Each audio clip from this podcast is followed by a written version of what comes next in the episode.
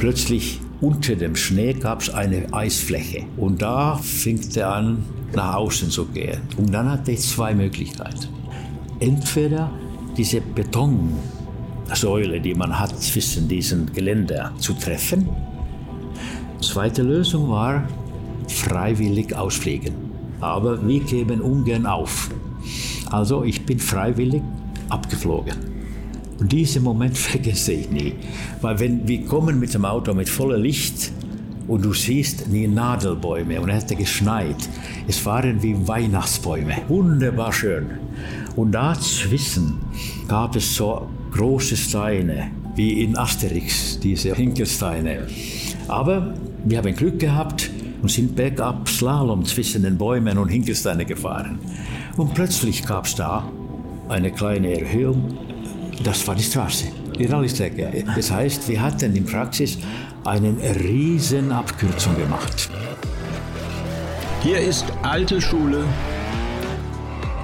die goldene Ära des Automobils. Mein Name ist Carsten Arndt und heute mit einer ganz besonderen Ausgabe, denn dieses Interview fand halb fahrend statt. Und das nicht in irgendeinem Auto. Ich hatte nämlich das große Glück, zwei Tage mit einem BMW 2002 TII von der BMW Classic an der diesjährigen Bavaria Tour teilnehmen zu dürfen.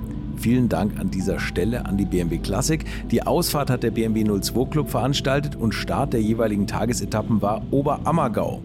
Und weil es alleine im Auto immer etwas langweilig ist, saßen wir zu zweit in diesem wunderschönen Vertreter der sogenannten neuen Klasse. Und der andere im Wagen, das war Rauno Altonen der Rallye-Professor. Mein Gott, was habe ich mich gefreut und was waren das für tolle zwei Tage neben Rauno. Er war ja eines der großen Vorbilder von Walter Röhrl und er trägt seinen Spitznamen zurecht, denn er wollte immer ganz genau alle technischen Zusammenhänge verstehen, bevor er sich auf die Jagd nach Bestzeiten gemacht hat.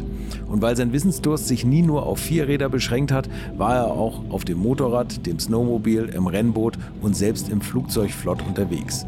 Die Detailversessenheit und der Wunsch, Dinge nicht nur zu verstehen, sondern auch zu verbessern, ziehen sich wie ein roter Faden durch alle Bereiche seines Lebens. Und so habe ich, als das Mikro aus war, auch erfahren, wie man die effizienteste Sauna baut, was bei Dächern von Holzhäusern in Finnland zu beachten ist und viele andere Dinge. Und es ist so interessant, ihm einfach zuzuhören. Und ich bin mir sicher, euch wird es bei diesem Podcast genauso gehen. Viel Spaß mit dem Rallye-Professor. Viel Spaß mit Rauno Altonen was wichtig ist im Rallysport, der Sitz darf nicht zu hart sein. Weil, wenn Sitz hart ist, die Augen, die Vibrationen vom Karosserie kommen zu dem Körper und Augen. Und Augenmuskulatur kann es nicht lang genug ausschalten. Also du, du, ich, hab, ich bin immer mit ziemlich weichen Sitzen gefahren, damit ich länger genau sehen kann. Das war Grund. Es war nicht die Frage von Be Bequemlichkeit, Komfort. es war die Frage sehen können, weil im Rallysport du hast ja Information optisch, Augen, ja. akustisch, Ohren. Ja. Die beiden sind die wichtigsten Informationen. Alles andere kommt nachher. Diese sogenannte Popologie, also man fühlt, was das Auto macht. Mhm das ist wie Geschichtserforschung. Das ist schon passiert, wenn du das willst. du musst das im Voraus sehen und ja, hören. Ja. Und hören, was hört man da? Die, die Fahrbahnbelege? bedeutet, dass Nässe, du Eis? ein äh, Reifen, Fahrwerk, Pferde, Dämpfer, Karosserie, Motor, alle haben eigene Schwingungen. Mhm. Und die geben mehr Information, was eigentlich passiert. So ein ganz einfaches Beispiel. Also als ein Tipp für die Leute, die ohne Stabilisierungssysteme Auto fahren, ist, dass wenn du plötzlich auf Eis hörst, wie der Motor hochdreht, es heißt, deine Antriebsräder drehen durch. Und ein Drittelsekunde später geht das Auto dann in der Richtung. Also wenn du dieses Signal vom Motor, Drehzahl hörst, musst du schon anfangen, möglicherweise gegenlenken, etwas Gas weg und so weiter. Weil menschliche Reaktion in den besten Fällen auf der Straße ist etwa 0,3 Sekunden. Mhm. Es kann auch länger sein.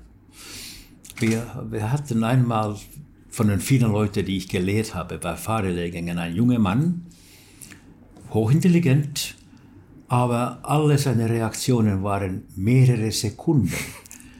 dann habe ich gesagt, also das ist ein bisschen zu lange überlegt. Und er sagte, jawohl. Meine Mutter hat immer gesagt, zuerst überlegen und dann agieren. und das leider geht nicht beim Autofahren. Nein, das stimmt. Und speziell nicht beim Rallyefahren, wo man einfach gar keinen Platz hat. So ist wo es. man ja. weiß, der nächste ja, Baum genau. ist die zu lange Reaktionszeit. Rauno, jetzt muss man mal sagen, wir sitzen hier in der BMW-Bibliothek und wir sind auf der Bavaria-Tour eingeladen. Du bist natürlich der Stargast hier und schon rumgefahren und dankenswerterweise durfte ich jetzt mal heute dazukommen und wir fahren heute und morgen zusammen im Auto in einem wundervollen BMW 02. Wir haben jetzt gerade drüber gesprochen, vielleicht fangen wir damit einfach fast an, mit dem letzten Monte-Einsatz. Das war ja die Monte Carlo Historik, die du für die BMW Classic gefahren bist mit einem Mini. Und wir haben gerade die Geschichte gehört, also die, die haben gesagt, ach, wir machen da so eine kleine Aktion draus und, äh, und, und fahren eine kleine Runde. Aber das, das gibt's bei dir nicht, ne? entweder ganz oder gar nicht. Und du hast dann auch richtig trainiert und einen großen Einsatz draus gemacht. Naja, also ich bin der Meinung, dass äh, es wird im Leben sowieso zu viel improvisiert. Und es ist schöner, wenn man die Möglichkeit hat, sich vorzubereiten. Ja. Es ist schöner. Weil trotzdem kommen es Überraschungen. Das stimmt. Ja, und da hast du dich ja wirklich akribisch drauf vorbereitet. Ne? Also du bist tatsächlich, du hast dich ja wirklich akribisch drauf vorbereitet. Ne? Bist vorher die Strecke abgefahren. Ja, also das gehört zu diesem Sport. Man muss sich vorbereitet sein. Und zum Beispiel in, sogar in Monte, Monte Carlo Rallye Historik, das ist ja, wie man sagt, Gleichmäßigkeitsfahrt oder Regularity international. Das heißt, dass wir brauchen nicht auf Bestzeit fahren. Aber diese Rallye ist so gut gemacht, dass ohne Training und sogenannte Gebetbuch, also dass ich schriftliche Anweisungen vom Beifahrer bekomme, kann ich nicht diesen Schnitt erreichen. Also man muss schon richtig hart fahren, damit man im Schnitt bleibt. Und der Stick Blomqvist war dann dein Service. Ja, der, weil das Auto war gebaut von äh, Söderqvist Engineering in der Nähe von Gothenburg. Und der Stieg Blomqvist ist mein alter Freund und er ist auch ein Freund von dem Mann, der das Auto gebaut hat. Und dadurch hat der, der Stieg das äh, gemacht, dass er Serviceauto fährt. Also, weil er, er ist Mann mit, er sieht die Dinge nicht, Dinge nicht eng. Es gibt viele Leute, die sagen, mich Serviceauto fahre, das mache ich nicht. Also der Stieg ist auf ein offener Mann. Du bist übrigens der zweite der fliegenden Finnen in meiner Interviewreihe. Der erste war Simo Lampinen. Ach so, Den ja. habe ich auch schon interviewt. Und das Ja. ist ja toll, der wohnt ja in Hamburg. Das ist, Ja, ich komme aus. Hamburg, von daher ist es einfach. ja. So, äh, jetzt müssen wir dazu kommen, wie, wie du einer der fliegenden Finnen geworden bist. 1938 bist du geboren ja. in Finnland. Und wie bist du zum Motorsport gekommen? Ist Ja, ich habe angefangen mit Rennboote, ja. weil mein, mein Vater war ein begeisterter Motorsportler und dazu gehörte Rennboote, Motorräder, Autos und so weiter. Und er hatte ein, ein Team von Rennboote. Und ich dürfte als ganz kleiner Junge auch ein Rennboot fahren. Und dadurch, dass wenn man jung und klein ist, ist man auch leicht. und die waren Außenbodenmotoren, 500 Kubikzentimeter Motoren. Die gingen so 110 km/h. Und mein kleines Gewicht hat geholfen. Ich war siebenmal finnischer Rennbootmeister und auch einmal skandinavischer Meister. Und dann ging es äh, weiter, weil ich habe dann schon früh angefangen mit Motorrad zu trainieren. Und ich weiß, mein, das erste Motorrad, was ich fahren dürfte, das war ein 250er. Und ich war so klein, dass, also wie, wenn ich auf dem Sattel saß, meine Beine haben gar nicht bis, bis zur Straße gereicht. Also, ich habe so, so gelöst, ich habe das Motorrad gegen eine Wand, also neben eine Wand geschoben, dann gestartet, dann aufgestiegen und dann habe ich erste Gang gewählt, beide Füße auf den Fußstützen und dann mit Ellenbogen von dem Wand mich weggeschoben und Kupplung hoch und fahren. So habe ich gemacht, schon wenn ich war zehn oder elf, mit relativ schweren Motorrädern. So, also ich habe das Motorradfahren früh gelernt. Und ich bin wenig auf die Straße gefahren. Ich bin immer Waldstraße gefahren. Okay, also das wo man driftet. Ja, mit Motorrad auch. Mit? Motorrad, Genau, ja, Motorrad driftet schön. Du kommst in die Kurve und gibst Gas und das Gerät stellt sich leicht quer und das macht Spaß. Und besonders beruhigend, wenn man eigentlich gar nicht auf den Boden kommt. Ja, Also, du bist aus einem Motorsporthaushalt und dementsprechend haben deine Eltern dich nicht blockiert in deiner Jugend. In nein, also mein, mein Vater war einer der schnellsten Motorradrennfahrer Finnlands vor dem Zweiten Weltkrieg. Okay. Und daraus kommt eben, dass äh, er dann die, seine Motorsportinteresse über den Krieg weitergehalten hat und sofort, wenn es möglich war, hat er wieder mit Motorsportaktivitäten, um andere Leute zu und unterstützen machen. Und er hat zum Beispiel weit geholfen, dass in Turku, wo ich wohnte und wo ich ge- geboren bin, Speedway-Rennstrecke zu fahren. Und ich war auch finnisches äh, Speedway-Meister. Speedway ist oval 400 Meter. Ja. Alles quer. Ja, es, aber zu quer macht langsam. Ja, genau. Das ist auch wichtig. Wie beim Rallyefahren. Ja, und dann, also dazu gehörte eigentlich, es gab dann 1000 Meter Sandbahn. Die sind so Pferderennstrecken. Und da gab es auch Meisterschaft, da bin ich auch finnischer Meister auf dem 1000 Meter Sandbahn. Unterschied ist im Speedway. Das Motorrad hat keine Gänge, kein Getriebe. Es gibt nur Kupplung und Eingang, also was man hat. Und auf 1000 Meter hat man zwei Gänge. Ein für Start und dann bleibt man in den zweiten Gang, weil das ist erheblich schneller. Und dann bist du irgendwann zum Auto gewechselt. Ja, dann hatte ich, wenn ich so 18 war, hatte ich gleichzeitig Rennboote, Motorrad und Auto. Und die Zeit hat dann nicht mehr gereicht, weil studieren sollte man auch ein bisschen.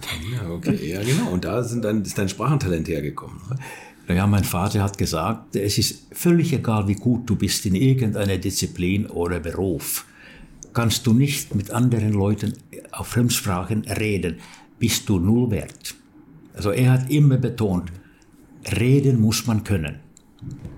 Und, und du sprichst sieben Sprachen oder acht. Ja, ich habe sieben studiert, aber ich, ich habe die nicht alles im Kopf mehr. Heute habe ich vier. Ich bin halb froh, dass du Deutsch im Kopf behalten hast. Das ist für mich hier heute schon mal viel wert. Ähm, hast du dich dann früh für Rallye-Sport entschieden? Gut, klar, als Finne muss man Rallyefahrer werden. Da, da, da fährt man nicht Rundstrecke, ne? Ja, nein, also ich an sich, ich habe angefangen mit verschiedenen Rundstrecken.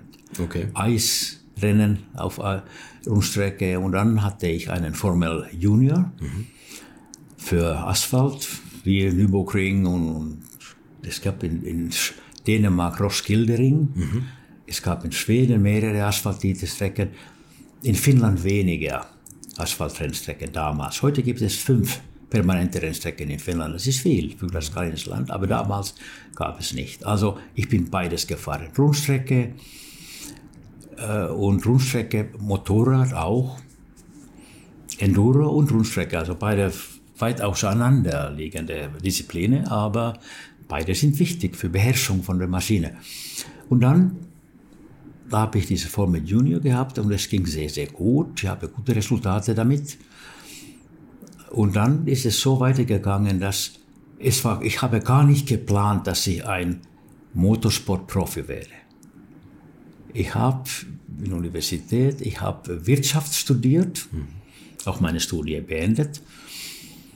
Und dann habe ich meinem Vater gesagt, ob ich dürfte ein Jahr jetzt nur Motorsport machen, bevor ich dann in unserer Firma mitarbeiten werde. Okay. Was war das für eine Firma? Äh, mein Vater war sehr großer Motor, äh, Fahrradgrossist in Finnland Ah, okay.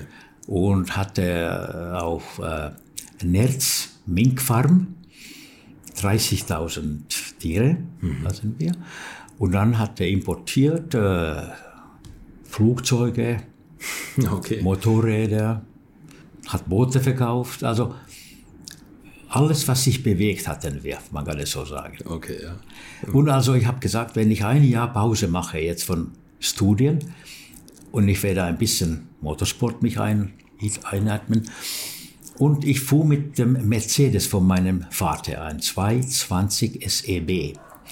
Das war das Modell in schwedische Rallye zur Mitternachtssonne. Europameisterschaft war eine große, wichtige Rallye. Und äh, Mercedes Werksteam war auch da mit den Werksautos. Die waren auch 220 SEB wie meine, aber die hatten ja ein bisschen mehr Leistung. Natürlich. Mehr Vorbereitung. Aber wie es dann ging, ich war pro 10 gefahrene Minute eine Minute schneller als die Mercedes-Werksfahrer. Und dann der Mercedes-Rennleiter, der berühmte Formel-1-Fahrer Karl Kling, Ja.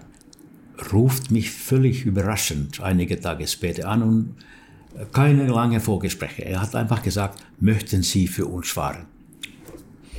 Und ich sagte, ja, ich habe schon Interesse. Dann sagte er ganz trocken, ja, dann sollen Sie morgen 8 Uhr im Untertürkheim sein.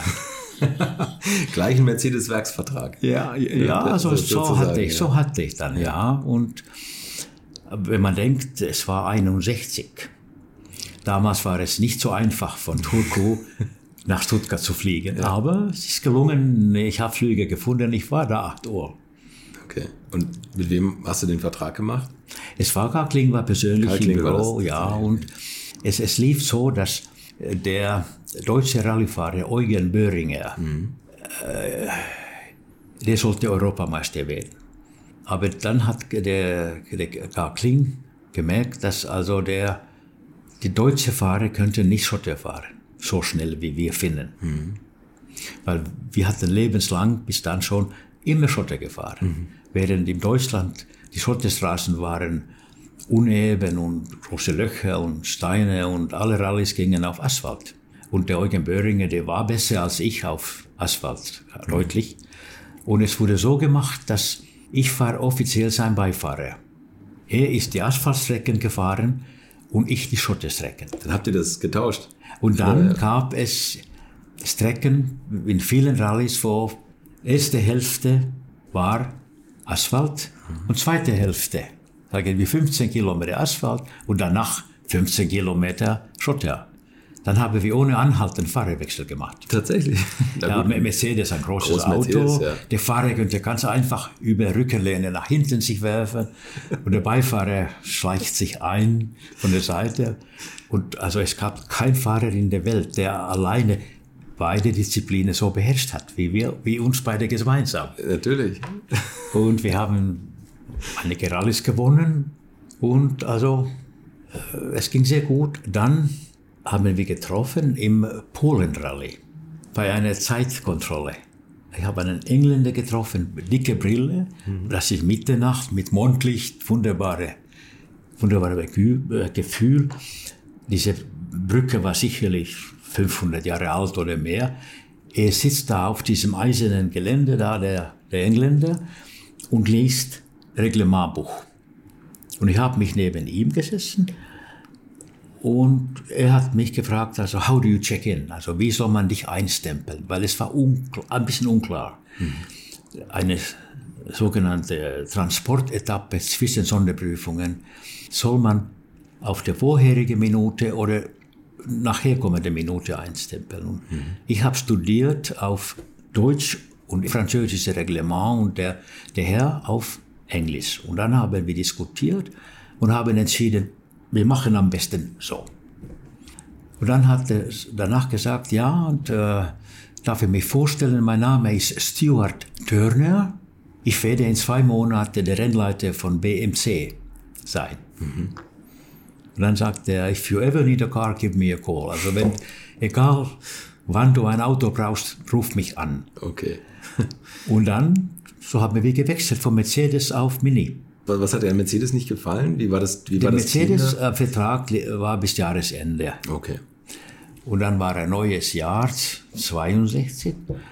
Und also wenn ich dann ein bisschen früher schon Mini zum ersten Mal gesehen habe, geparkt an Straßenseite, ich habe gedacht, das wird ein Siegerauto sein.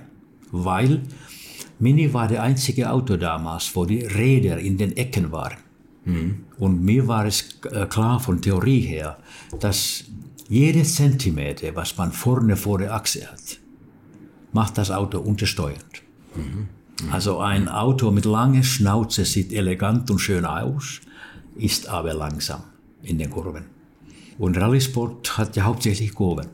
Ich habe gedacht, also das wird das Auto sein. Und dann hat BMC, wie es damals hieß, British Motor Corporation, mhm. äh, die haben dann ein Rallye-Auto entwickelt und das Auto bin ich gefahren dann im Januar 62. Das war das erste Mal, wenn Mini in internationale Rallysport eingesetzt wurde. Da waren zwei Autos. Ein für Pat Moss, sie hat die Damenklasse gewonnen und ich habe das zweite Auto gehabt. Und deine Prophezeiung ist in Erfüllung gegangen. Der Mini hat naja, also, für Aufsehen gesorgt. Meine erste Rallye für Mini, es war Monte Carlo, bei letzter Sonderprüfung. Ziel war in einem kleinen Dorf namens Luceram. Ja. Das ist nördlich von, äh, von Nizza. Da habe ich drei Kilometer vor Sonderprüfung Ziel ein Fahrfehler selber gemacht. Einen der wenigen. War, Grund war, dass es, wir hatten dann, ich weiß nicht mehr, war es 4.000 oder 5.000 Kilometer bis dann. Und dann, das ist letzte Sonderprüfung. Wir lagen an der zweiten Stelle von den drei, etwa 300 startende Autos. Und das war das erste Mal, wenn ich in Europa mit rechtsgelenktem Auto gefahren bin. Mhm. Und das heißt, man muss eine andere Linie wählen. Sitzt man rechts oder links, was man sieht. Ideallinie ist anders. Mhm. Und da habe ich einen Fehler gemacht und habe mit der linken Seite leichten Felsenwand touchiert, mhm. mehrere Mal überschlagen. Auto war flach bis zur Türe und äh, hat zu brennen angefangen. Und das war ziemlich dramatisch, weil ich war ohnmächtig. Mhm. Aber der Beifahrer ist unter meine Beine in dem, in dem Mini war, es war kein Platz da, aber er hat sich rausgekrochen, weil seine Seite war gegen ein Eisen oder Steingeländer. Man könnte recht, seine Seite nicht öffnen. Also er ist raus und dann werde ich wach. Er schreit, it's in fire, get out. Es brennt, komm raus. Äh, und kurz davor, ich kann immer noch mich erinnern, ich habe Pastellfarben gesehen und ruhige klassische Musik gehört. Als du bewusstlos warst quasi. Ja. Und dann höre ich plötzlich, it's in fire, get out. Und ich bin dann in letzter Sekunde rausgekommen und beim Raussteigen, ich könnte nur rückwärts aus dem Auto krochen.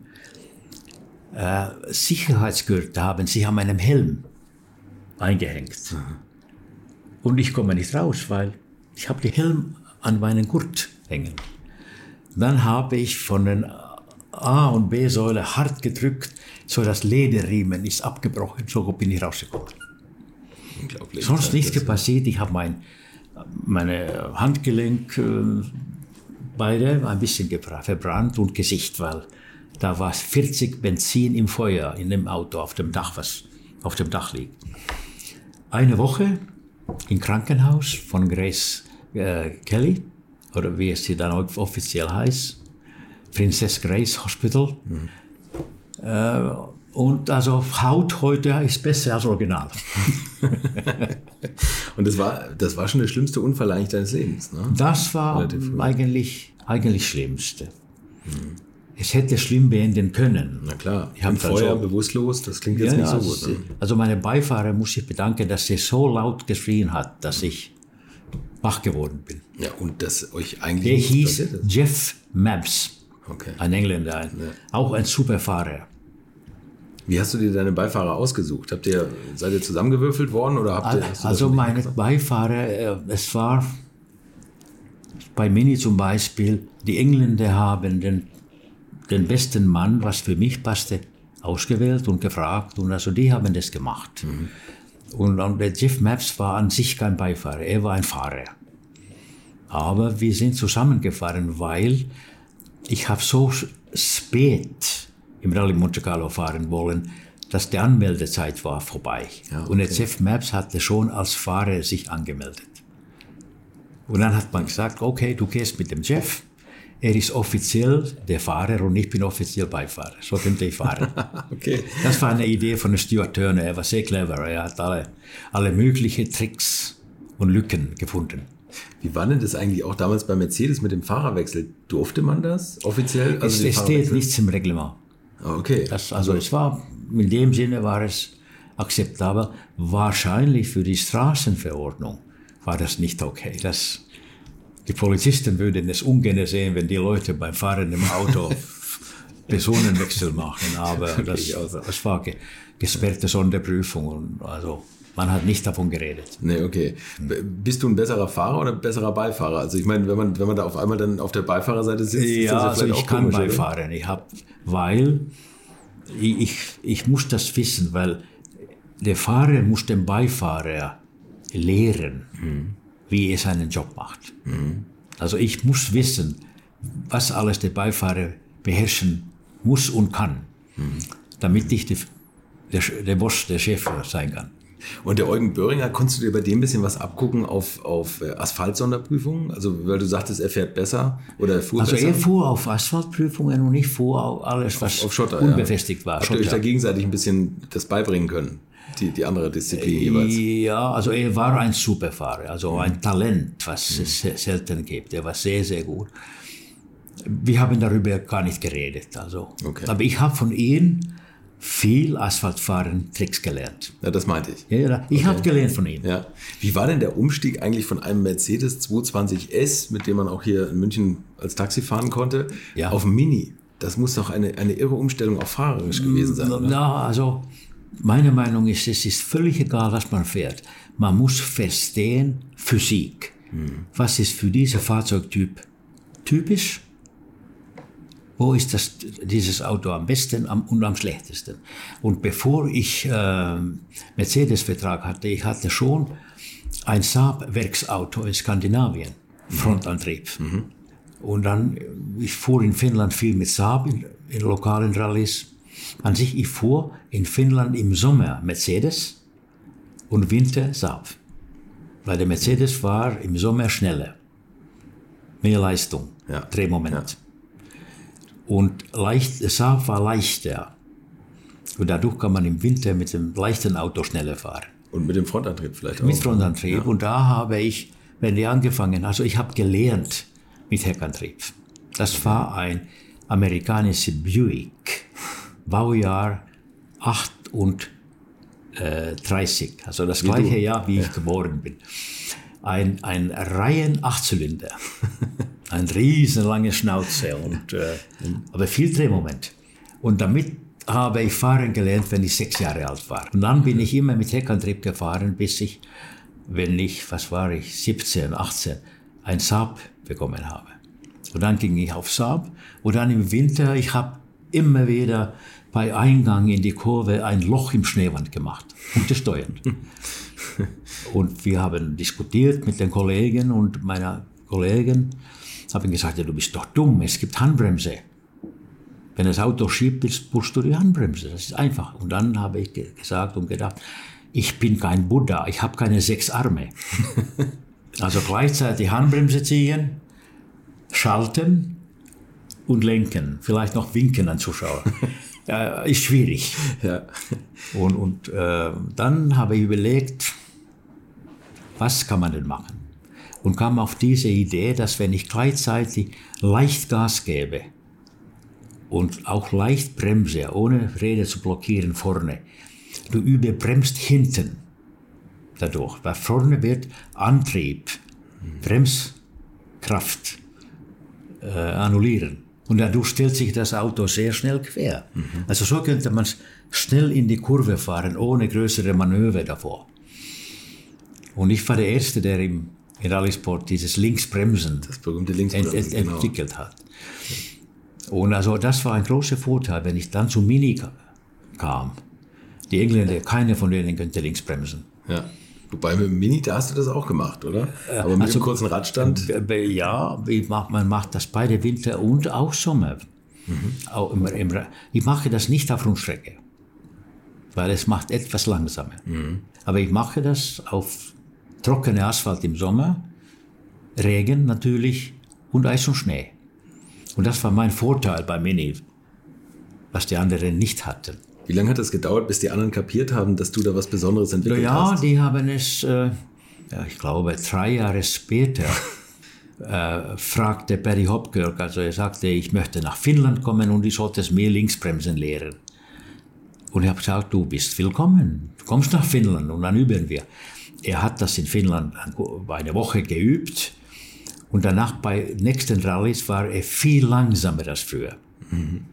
Wenn man bereit ist auf Bremspedal mit linkem Fuß, ein Mensch ist äh, prinzipiell ein bisschen äh, skeptisch, vorsichtig mhm. und, und denkt, dass diese Gefahr größer ist, als es wirklich ist. Also man bremst zu früh. Er hat immer zu früh gebremst mhm. und war langsam. Dann hat der Barry Hopkirk Linksbremsen aufgehört und dann war er wieder schnell. Also Linksbremsen ist nicht für jedermann. Und man muss das richtig beherrschen, um das zu verwenden. Beeindruckend. Also ja, und also es ging sehr gut. Also das war 62, diese Monte Carlo. Dann bin ich weitere Rallyes gefahren in 62, ohne Unfälle. Mhm. Und dann 63 habe ich Coupe des Alps, die Tourenwagen-Kategorie gewonnen. Mhm. Und dann hat die englische Presse mich als der fliegende Finne, der Flying Finn, genannt. Dann hat es einige Jahre gedauert, bis der Timo Mäkinen in Monte Carlo gewonnen hat. Und er war der zweite fliegende Finne dann. und der Simo Lampinen kam dann danach. Irgendwann später, ja. Genau. Weil er ist aber nicht so viel international gefahren wie, nee, der ist mehr, wie, wie, Timo, wie Timo. Der Simo hat hauptsächlich finnische Rallyes gefahren. Ja. Aber auch andere. Du bist ähm, ja, finnischer Rallye-Meister geworden, 61, 65? 61 und 65. Und wann war deine, deine äh, japanische Zeit auf Datsun?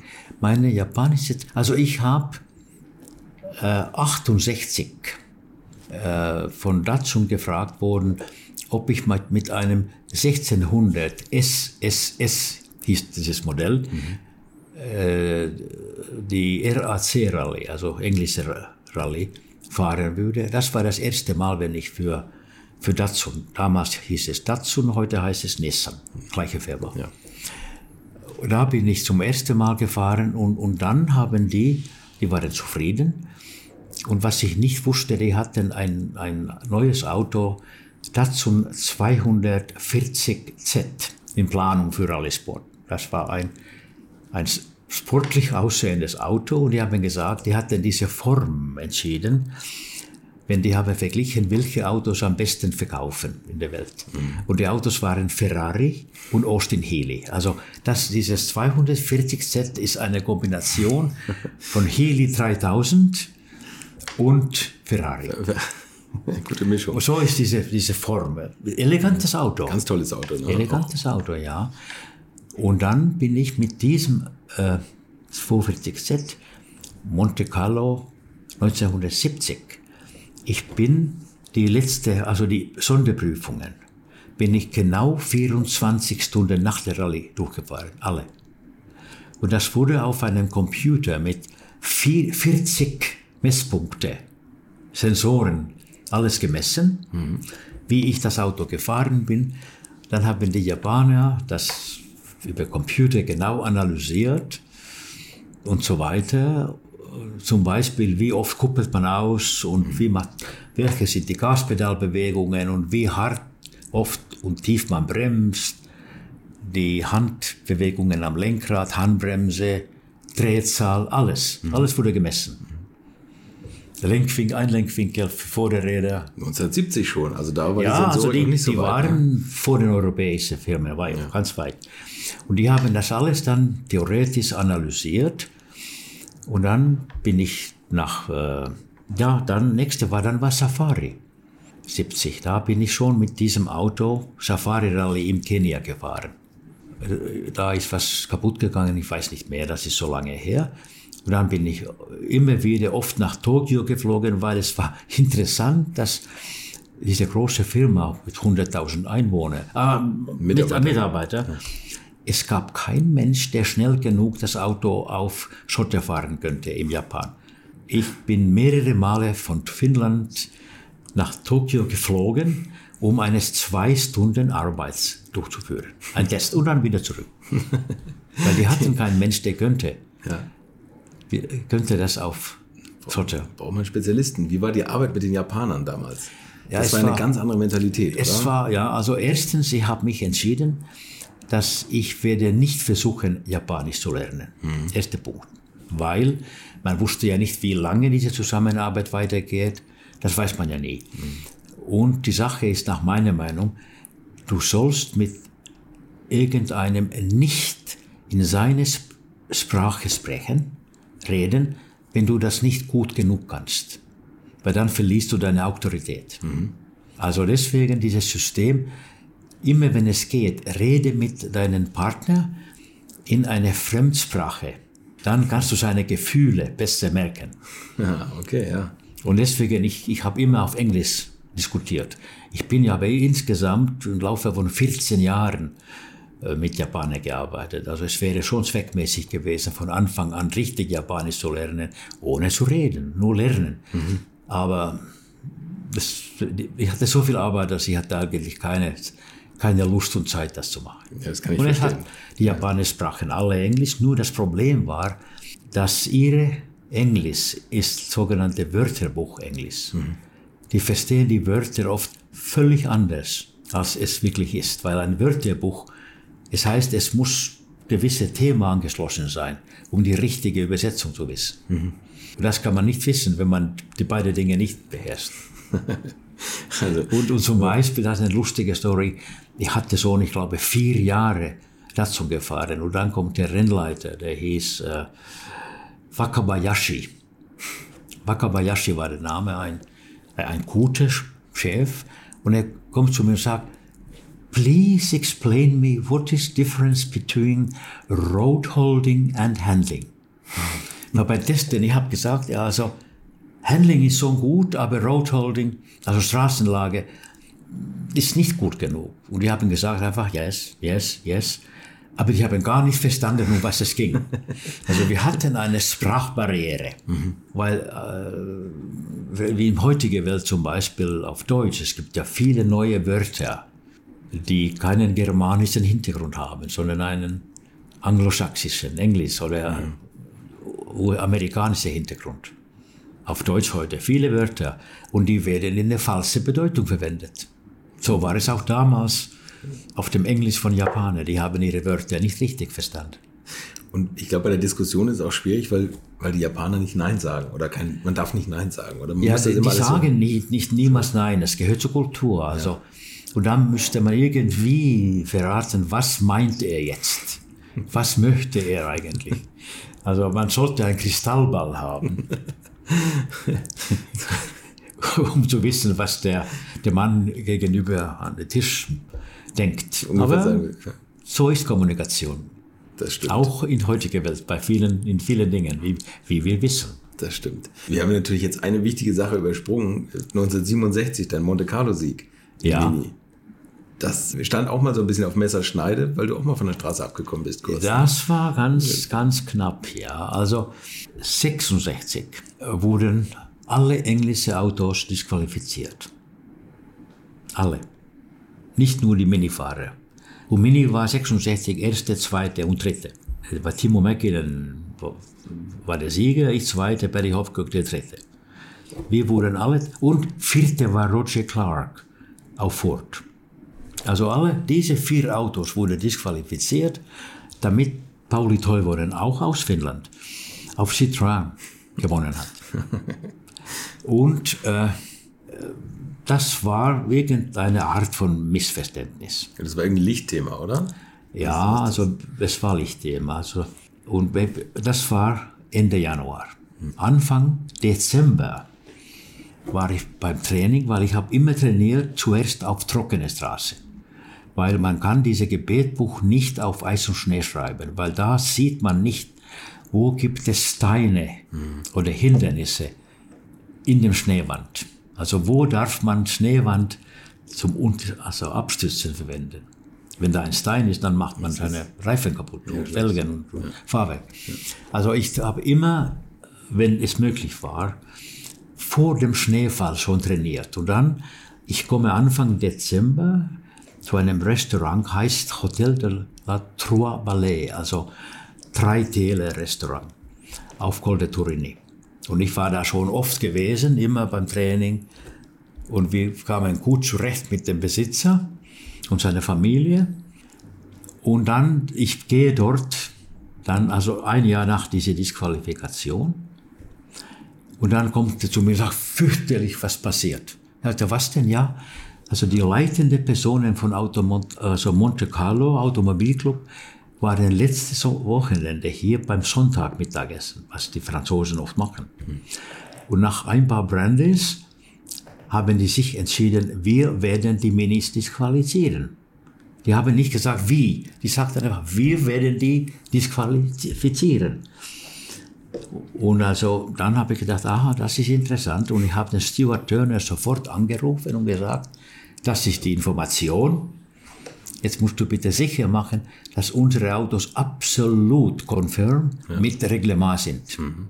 Und aber es gibt einen Vertrag oder Vereinbarung zwischen europäischen Ländern, heißt Genfer Vertrag, wo es heißt, dass die Autos dürfen mit einer Beleuchtungseinrichtung fahren, was in dem Zulassungsland erlaubt sind. Mhm. Mit Ausnahme von asymmetrischem Licht, Abblendlicht, Links- und Rechtsverkehr als Ausnahme.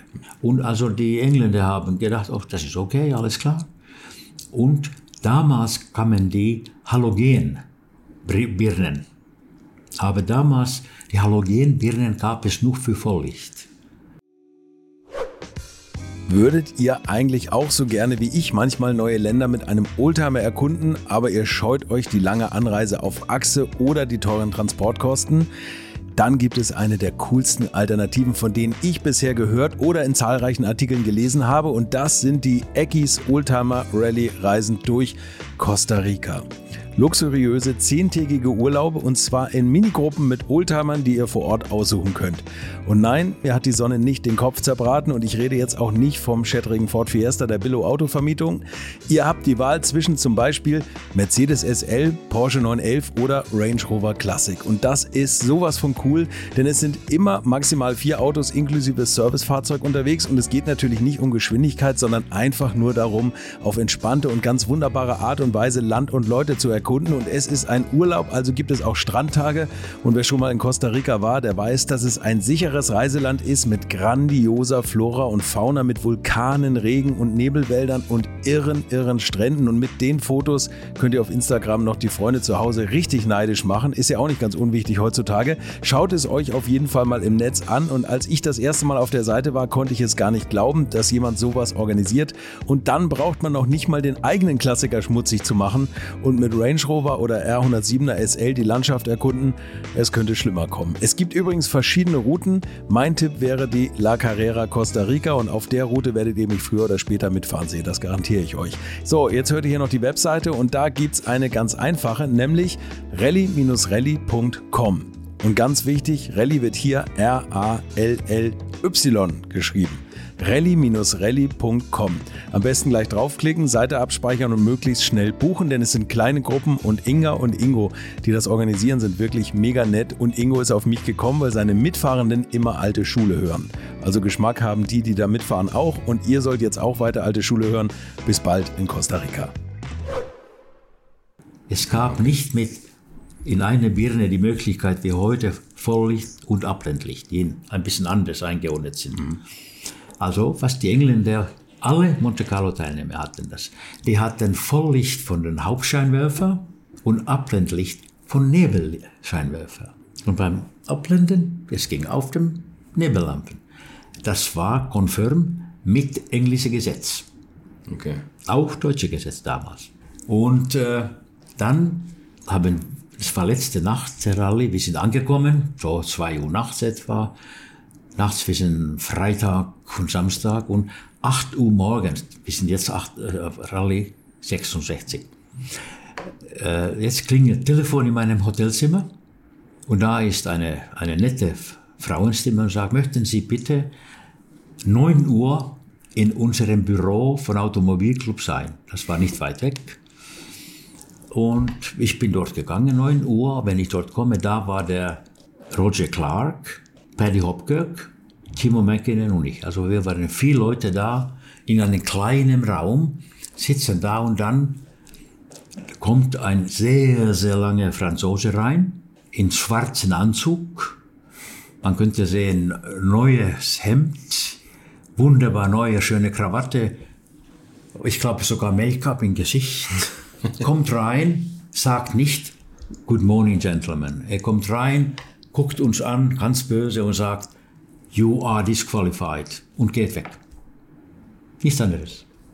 Und der Paddy ruft sofort, sagt, Excuse me, sir, uh, may you tell us what is the reason we are disqualified?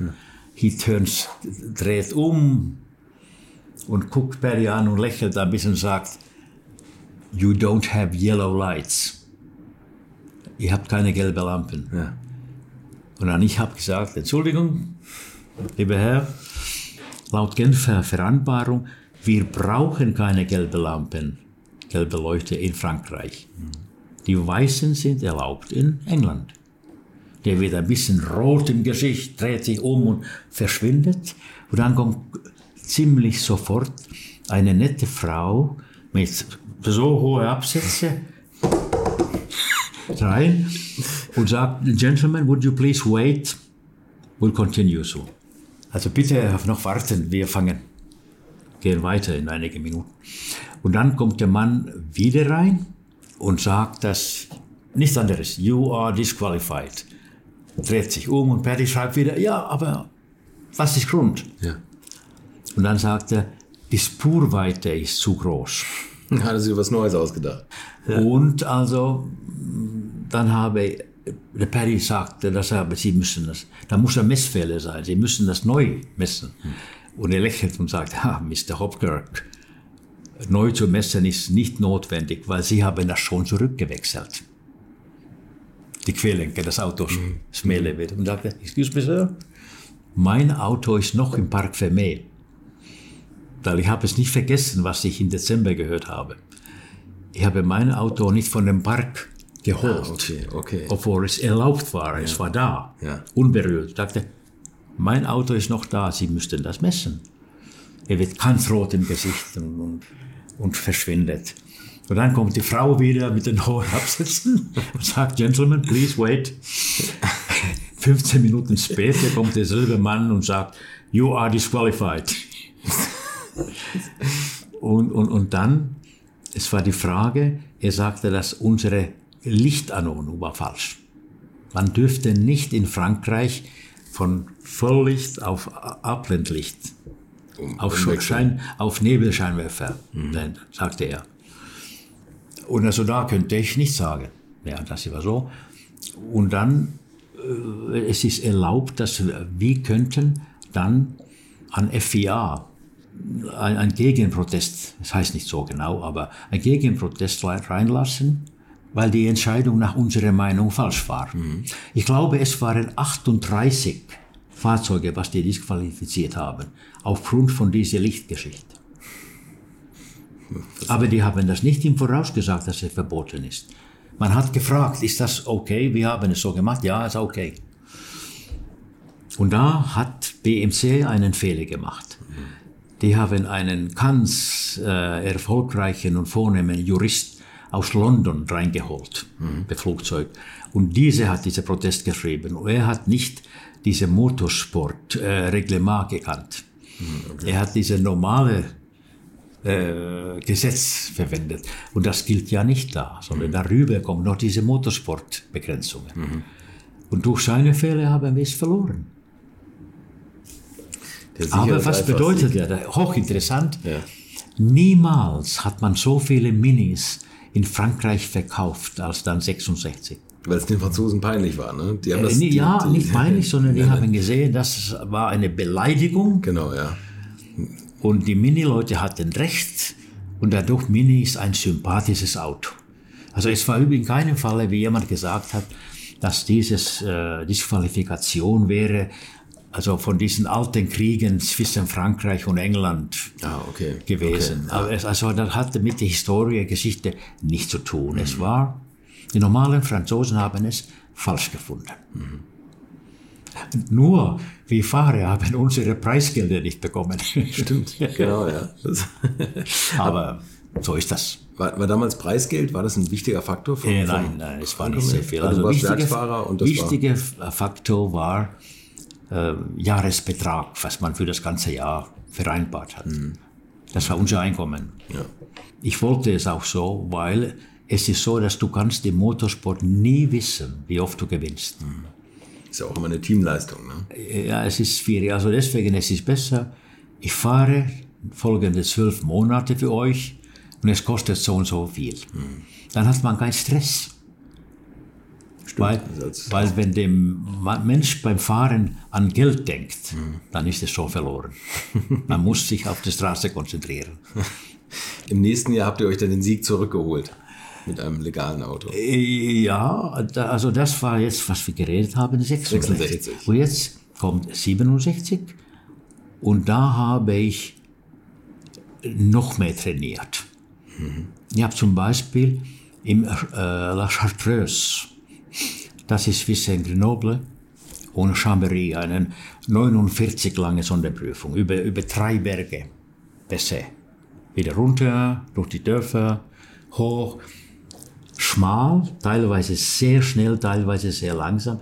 Ich habe diese zwei Wochen Tag und Nacht trainiert. Also ich, ich kannte die Strecke wirklich per Zentimeter genau. Und dann im, im Rallye, ich war der Schnellste, aber die haben meine Zeit auf der Zeitkarte geändert. Die haben zwei Minuten zugelegt. Und ich war aber trotzdem noch der Schnellste. Der zweitschnellste war der Barry Hopkirk, aber ich war ein bisschen schneller, weil ich hatte so einen Vorsprung. Dann habe ich gefragt in Monte Carlo, also ich möchte die Zeitkarte sehen, weil da sieht man deutlich, was meine Zeit ist. Und ich sagte, nein, nein, das haben wir nicht mehr. Wir haben das nach Genf geschickt für Longines oder was es ist für die, diese Uhrenhersteller, die die Zeitnahme gemacht haben. Also eine Lüge. Das macht man nicht nachts über, sondern folgende Woche. Also die haben eiskalt einfach meine Zeit geändert. Ich war aber tr trotzdem, ich weiß nicht, ob ich führend war, aber nach der ersten Schleife war ich in der, etwa in der Spitze und dann kommt die letzte Nacht, das ist zwölf Stunden, an sich ein Straßenrennen, weil die äh, äh, Transportzeiten, Etappen waren so hart, wir haben überall vollfahren müssen.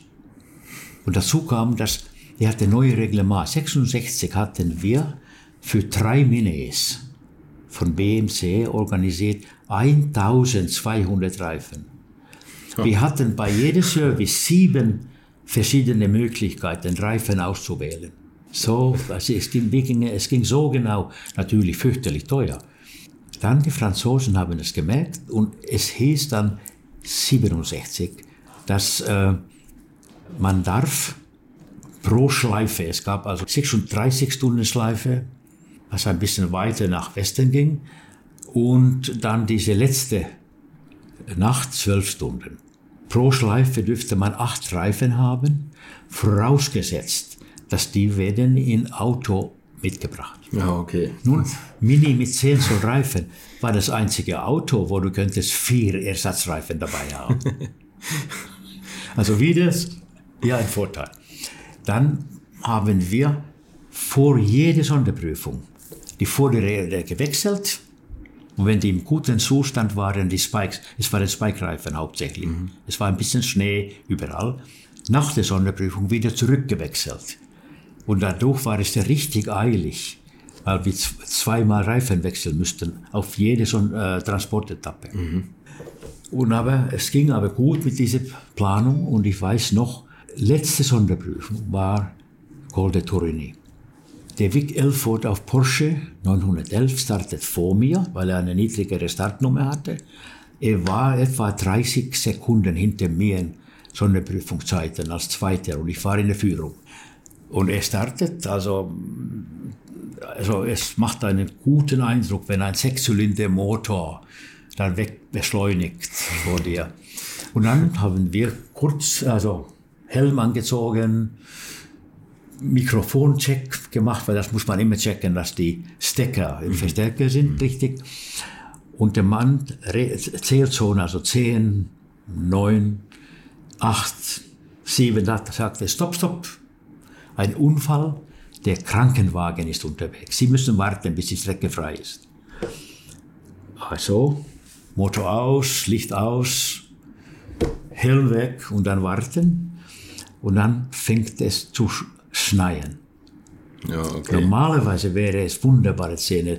Die Schneeflocken kamen wie kleine Vögel so runter. Ganz schön. Aber für uns war es fast die Hölle. Ja, natürlich. Und es hat so stark geschneit, dass nach zehn Minuten man könnte die Straße gar nicht sehen. War alles weiß. Wo ist die Straße? War schwierig. Und dann kommt nach 20 Minuten der Veranstalter so und sagt, Gentlemen, jetzt können Sie wieder fahren. Also es war schlimm. Erstens, wenn du dich konzentriert hast. Du brauchst Konzentration mhm. von dem Start. Dass man, man darf nicht an nichts anderes denken. Seine Gedanken nur an das, was man machen soll. Und dann haben wir Mikrofoncheck gemacht, waren bereit und fahren los und das Auto bewegt sich kaum. Mhm. Kleine Sensorräder, so viel Neuschnee, ja. das geht auf dem Schnee und bekommt keinen Grip mit den Spikes. Dann zweiter Gang, mit Gaspedal gespielt, um Traktion zu finden. Dann langsam kam er wie Schwung. Und wenn wir oben am Koll waren, sagte Henry Liddon, mein guter Beifahrer, we are two minutes down. Kein anderer Kommentar. Das heißt, wir, damals, wir trainierten immer mit voller Geschwindigkeit mhm. und haben Zwischenzeiten genommen, damit wir wissen, mit welchem Stil und Reifen waren wir schneller. Und das heißt, eben eine Zeit, was wir im Gegenverkehr gefahren sind, war wahrscheinlich ein paar Minuten langsamer als auf zugesperrte Strecke. Das heißt, wir müssten jetzt zwei bis drei Minuten hinter dem Vic Elford liegen. Und dann fängt es an bergab, auch Schnee, aber da hat das Auto gut beschleunigt. Ich kam zum dritten Gang schon. Was ist das? 120, 130.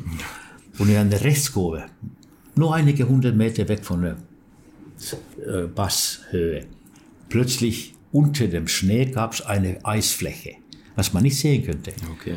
Und da fing er an, nach außen zu gehen. Langsam, aber hat nicht reagiert auf Lenkung. Dann hatte ich zwei Möglichkeiten. Entweder diese Betonsäule, die man hat zwischen diesen Geländer, mhm. zu treffen.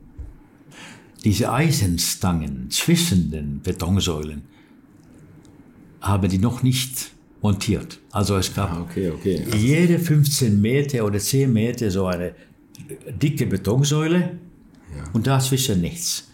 Also zweite Lösung war freiwillig ausfliegen. Sicherere Methode wäre gewesen, absichtlich Betonsäule treffen, Auto Schrott machen und ja. uns würde nichts passiert, weil ja. wir sind eingeschnallt und so weiter. Aber wir geben ungern auf. Also ich bin freiwillig abgeflogen. Und diesen Moment vergesse ich nie. Weil wenn wir kommen mit dem Auto mit voller Licht und du siehst die Nadelbäume und es hätte geschneit. Es waren wie Weihnachtsbäume. Wunderbar schön. Und dazwischen gab es so große Steine, wie in Asterix, diese Obelisk. Hinkelsteine da. Hinkelsteine. Ja. Und voll von Schnee. Also es war wie, die hätten so irgendwie äh, getarnte Gespenster gewesen. Ja. Aber uns ist, wir haben Glück gehabt, ich habe zurückgeschaltet im zweiten Gang, Vollgas, damit man auf der Schnee bleibt und nicht reinsinkt. Mhm. Und sind bergab Slalom zwischen den Bäumen und Hinkelsteine gefahren. Und plötzlich gab es da eine kleine Erhöhung. Das war die Straße. Die eigentliche Rallye-Strecke, ne? Die Rallye-Strecke. Ja. Das heißt, wir hatten in Praxis eine riesen Abkürzung gemacht. Zwar mit hohem Risiko, aber ist ja, gut gegangen. Aber ne? Glück gehabt. Ja. Dann, ich bin weitergefahren, dann merke ich, die Bäume wachsen in falsche Winkel. Es heißt, wir waren unterwegs, nach oben wieder. Ah, also okay, Handbremswende, okay. runter und Ziel und wir haben, ich glaube, mit fünf Sekunden gewonnen oder sowas. Also war knapp. Wahnsinn, ja. Aber der Big Elford war nichts weiter. Also er hatte irgendeinen Blödsinn gemacht und der okay. Uwe Andersson auf Renault Alpine war Zweiter. Deine erste gewonnene Monte? Ja, also ich war davor schon Zweite, Dritte gewesen, ja, ja. Vierte, auch glaube Fünfte, aber erster Sieg, ja. Aber Sieg in Monte Carlo, das ist was ganz Besonderes, ne? Naja, das hat große Bedeutung. Mhm. Weil zum Beispiel meine andere Siege kann kein Mensch heute noch sich erinnern, aber Monte Carlo weiß jeder.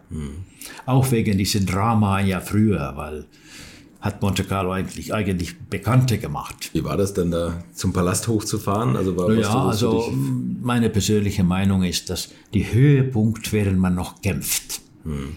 Dann hat man Adrenalin hoch und das ist, also man kämpft gegen sich. Hm. Und das ist dieser schönste Moment. Wenn man an dem Ziel ist und egal, ob man gewonnen hat oder nicht, natürlich wird man lächeln und sagen, es war wunderbar und wir sind wir sind happy, dass wir als Erste hier sind und wir haben Glück gehabt.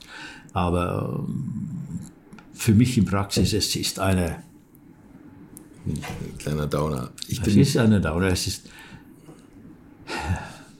weil also ich bin da nicht um in schönen Bilder zu erscheinen. Ich bin da gewesen, um zu fahren. Aber so Menschen haben andere Meinungen. Viele haben nur einzige Zielsetzung gewinnen und dann danach feiern. Also jeder Mensch ist anders. Ja, und das, das spricht ja irgendwie für, speziell glaube ich, für Rallye-Fahrer. Also Walter Röll, der sagt das ja auch immer, er wollte wissen für sich alleine nachts, wer der Schnellste ist. Der wollte die Berühmtheit nicht, der wollte die Zuschauer ja, nicht Walter haben. Ist, und du bist ähnlich, ne? Der Walter ist ein ehrlicher Sportsmann. Ja, ja. Ein guter Sportsmann. Und, und er hat mal gesagt, oder das sagt er auch immer wieder, du bist eins seiner großen Vorbilder. Weil du der, also du wirst ja auch der Rallye-Professor genannt. Man konnte jetzt schon leicht einen Eindruck gewinnen und ich habe dich jetzt ja heute schon ein paar Stunden erlebt, äh, wie, wie, du alles analysierst und wir haben so eine kleine Werksführung gemacht oder im, im Museum hier im Depot und, und jede Aufhängung genau anguckst und da äh, deine, deine Schlussfolgerungen ziehst und das hat, glaube ich, auch Walter so beeindruckt, dass du einfach so am Material gearbeitet hast. Ne? Ja, also das war mein Stil. Ja. Weil ich habe immer gedacht, dass äh, wie im Krieg. Man muss mit allen Waffen arbeiten. das heißt, man muss sein Material kennen. Ja. Weil ich finde das auch äh, rein theoretisch hochinteressant. Zu sehen, welche Lösungen es, es gibt, mhm. technisch, und wie könnte man die technischen Lösungen noch verbessern. Mhm. Weil alles kann man in der Welt verbessern. Alles ist möglich. Das stimmt. Und manchmal entwickelt sich es auch wieder in, in eine schlechtere Richtung. Ne? Wenn, Oft ja, und das muss ich auch sehen. Wenn es so ist, dann muss ich nicht mit den Ingenieuren reden, ob wir das doch zurück ja. enden könnten. war, der, war der Mini das für dich optimale Rallye-Auto in deiner Karriere? Also man, man muss es so sagen, dass äh, es gibt dieses Spruch, dass viele Mütter haben schöne Töchter. ja. Und das heißt, dass jede Epoche hat, eine, hat andere Reglement, andere Typ von Sport ein bisschen. Mhm.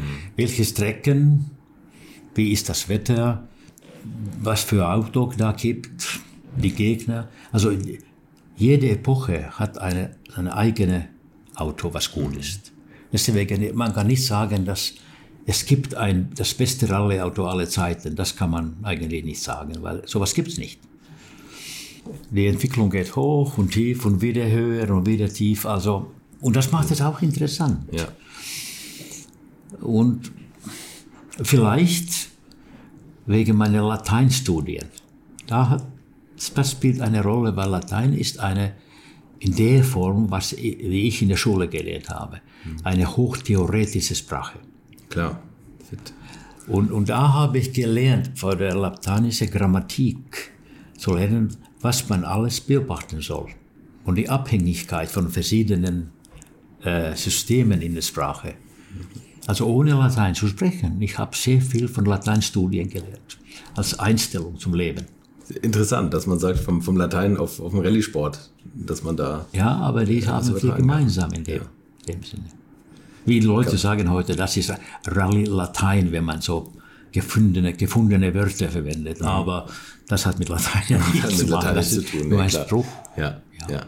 Gab es ein Lieblingsauto von dir in der Rallye? Also so jetzt uh, unabhängig von den Epochen? Also wo du einfach ja, gesagt hast, da habe also, ich mich also sofort wohlgefühlt und das bin ich einfach gern gefahren. Also eigentlich, ich bin ja viele Autos gefahren. Wenn wir nur von Rallye reden, ja. dann war der Opel Manta 400. Da müssen wir auch gleich noch drüber reden. Weil das war eigentlich vor seiner Zeit. Mhm. Und, äh, aber wir können wiederum nicht vergleichen Mini und Manta. Mhm. Sehr wahrscheinlich 67 wäre Manta nicht so hoch gewesen wie der Mini. Weil der Mini hat die Vorteile, wenn es äh, Überraschungen gibt. Ein Mini mit dem kurzen Drahtstand, Räder in den Ecken. Mhm. Der Mini reagiert zu den Fahrerwünschen schneller. Mhm. Also ich glaube, der Mini wäre, auch wenn der Manta da gewesen wäre, Mini wäre der Sieger. Deswegen kann man nicht sagen, es ist nur vom Gefühl her. Aber die Sache ist, dass die damaligen Rallye-Autos, alle Marken, die Fahrwerke waren ein bisschen, ein bisschen zu hart, unbequem und es war körperlich hart, die sind immer Schläge kontinuierlich. Und dann in den 80er Jahren war es zivilisierter und in, in dem Sinne bequemer. Aber man gewinnt nicht mit, mit Bequemlichkeit. Man gewinnt mit, mit Leistung, wie man fährt. Schweiß und Tränen. Wie ja. man fährt, ja. Also, aber es gab, und dann, ich auf Rundstrecke, meine erste Spa-Francorchamps, 24 Stunden Rennen bin ich gefahren mit einem 1800 Ti. Zusammen mit Hubert Hane, Hubert Hane genau. der ein berühmter Fahrer ist. Ja. Und also, äh, ich kann mich noch erinnern, der technische Chef von BMW, Alex von Falkenhausen, mhm. ich habe mit ihm vor der Start so reden können in München, Vorbereitungen für so ein Langstreckenrennen. Und also der äh, Herr von Falkenhausen war ein hochintelligenter Mensch. Der hat alles vom Auto und Fahren im Kopf gehabt. Er hat weit, einen sehr weiten Blick. War hochinteressant mit ihm geredet. Wir haben über kleinste Details diskutiert, wie man es macht. Und er kam auch nach Spa zum Rennen. Mhm. Also der höchste mhm. Chef von Technik in BMW. Sehr beeindrucksvoll. Man, es zeigt, dass die Firma damals hatte eine sportliche Einstellung. Ja, absolut. Ja. Und dann, wir sind gefahren und lagen in der Führung, Gesamtklassement, halbe Stunde vor Ende, 24 Stunden. Ich bin beim Kaffee trinken, der Hubert fährt und Lautsprecher sagen, Autonummer so und so, kommt in den Boxen rein. Sagte, was ist denn das? Weil wie sollte noch in Ordnung sein? Bin gelaufen dort, die Mechaniker hätten schon hatten schon beide Vorderräder ausgebaut. Die, die Bremsklötze haben die auch rausgezogen. Und er sagte, warum? Ja, der Herr Hane sagt, das Pedal geht zu tief. Ja, das hat nichts mit Bremsklötze zu tun. Das ist Radlage. Aber der Hubert wusste das nicht. Aber vom Rallysport, wir wissen die Dinge, weil da muss man so viele technische Details vom Auto kennen. Ja. Und wissen, was könnte es sein, damit ich dem Mechaniker die richtigen Wünsche aussagen kann. Weil die haben nicht Zeit zu überlegen, was macht man jetzt. Der Fahrer muss sagen, das und das macht man. Das ist mein Prinzip. Und man hat die Bremsklötze gewechselt und dann hat Eugen Böhringer, mein alter Freund, hat uns auf Mercedes 300 SE ist auf die gleiche Runde gekommen. Nach meiner Meinung waren wir Gesamtsieger, trotzdem. Aber der Veranstalter hat gesagt, ja, nein, nein, Mercedes hat gewonnen. Also ich glaube nicht, dass es absichtlich böse, böse gedacht war. Ich glaube, kein Mensch weiß das richtig, wer war der Sieger. Okay. Aber jedenfalls meine erste Rundstreckenrennen mit BMW ging hervorragend. Das klingt gut. Später gab es ja mal ein Problem mit, mit dem Gasschieber. ja, das war... Das war auch ein Spa. Das, das war es, bin ich nicht, war es 72, bin nicht ganz sicher. Ich fuhr dann im Spa, im Spa mit äh, 3 Liter äh, CS, CS, BMW Coupé, ja. von Schnitzer getuned. Ein hervorragendes Auto, schön zu fahren. Also das war ja 15 äh, Jahre früher, als der Manta kam. Hm. Aber hm, der BMW Coupé war eigentlich damals schon vor dem Manta. er war ein sehr angenehmes Auto zu fahren und schnell. Und dann ist Folgendes passiert, äh, dass es Mitternacht, 12 Uhr, hat leicht geregnet. Es gab so saubere Spuren und die muss man folgen, wo andere fahren, weil man soll ja nicht in, auf diese Wasserfilm kommen, aber das ist klar vor den Boxen in Spa ist, es, es ging bergab und dann ist diese Eau Rouge. diese Kurvenkombination links über diese kleine Wasser und dann rechts berg hoch wieder. Ewig lang, ja. Und also man, man kommt ja recht schnell da. Und da muss man richtig bremsen damals. Es war so schmal und eng, diese Linkskurve. Ich wollte bremsen und der Motor ist, Motor ist auf volle Leistung geblieben. Weil das, der Motor hatte sogenannte Schieber anstelle von Drosselklappen, die sich drehen. Der Schieber bewegt sich. Ja. Und durch diese hohe Unterdruck von Motor bei hoher Leistung ist diese Feder nicht in der Lage gewesen, Schieber zurückzuziehen. Also wir sind viel zu schnell. Also ich habe versucht zu blockieren, in Spuren bleiben, blockieren, hat nicht gereicht. Wir haben Leitplanke getroffen, aber nur so wenig. Ich könnte rückwärts fahren und eine Runde fahren bis zu Boxen, aber wir haben so viele Schäden, wir müssten aufgeben. Dann habe ich gehört, dass zehn Minuten vor der Start äh, hat der mein Ke-? Privat Kellners Ja. hat gesagt, Gaspedal geht zu schwer. Also nimm eine Feder weg. Wir hatten doppelte Rückzugfeder. Hat diese Feder entscheidende weggenommen und die Mechaniker haben das mir gar nicht gesagt. Ich hätte gesagt, geh mal zu der Startlinie und das muss man einhängen. Es, es, es geht nicht, weil ich wusste, dass diese Schiebe hängen bleibt. Dass die Feder wichtig ist. Aber der, der Kellernis wusste das nicht. Und also das war, das war die Sache. führend, Ah, Führend, ja, genau. Auch, führend, ne? gesamtführend, ja. Gesamtführend und dann, und dann immer in Orange. Ne? Also Orange, lange Vollgas, Orange, kommst ja. da voll angeflogen und dann Ja, ja. bleibt Aber das Gas hängen. Dann habe ich die Entscheidung getroffen, nächstes Mal, wenn das passiert, werde ich nicht versuchen, Gaspedal zu bewegen, ob es sich lösen würde, sondern eiskalt Kupplung durchtreten. Motor hochgehen lassen. Motor explodieren lassen, weil es geht auf 10.000 und dann rissen die Pleuel ab und also es ist Ende. Aber jedenfalls hast du eine schöne Karosserie noch. Ich würde sagen. Und die Zuschauer haben auch noch mal was Nettes zu hören, Ja, also wenn der Motor hochgeht. Du bist ja später auch mal mit Walter Röll gefahren, ne? Im Opel. ich bin da in, in Spa-Francorchamps auch mit, das war mit einem Opel Kadett, Ja. Ende 70er Jahren, mit, mit Walter zusammen. Der Kadett war sehr gut in der Klasse, nicht Gesamtklasse mal. Und äh, es ging auch sehr gut. Wir haben gewechselt und wir hatten alle etwa ähnliche Rundenzeiten. Und der Teamleiter Helmut Bein, wir haben ihn Helle Bein genannt, Bein, ja. ein guter Mann. Äh, und es ging alles wie geplant. Und dann, ich war wieder am Lenkrad. Ich weiß nicht nach wie vielen Stunden, vielleicht zehn Stunden oder so. Durch Eau Rouge, perfekt gelaufen. Bergauf, es ist ein bisschen geschlängelt. Über die Kuppe, dann geht es flach und dann, danach geht es eine Linkskurve und dann geht es bergab. Vor dieser Linkskurve, da müsste man ein bisschen bremsen. Beim Kadett wieder. Drosselklappe hat sich gehängt, bleibt voll. Ich habe nicht versucht. Ich habe Kupplung getreten. Kupplung getreten. Kupplung getreten, aus und dann.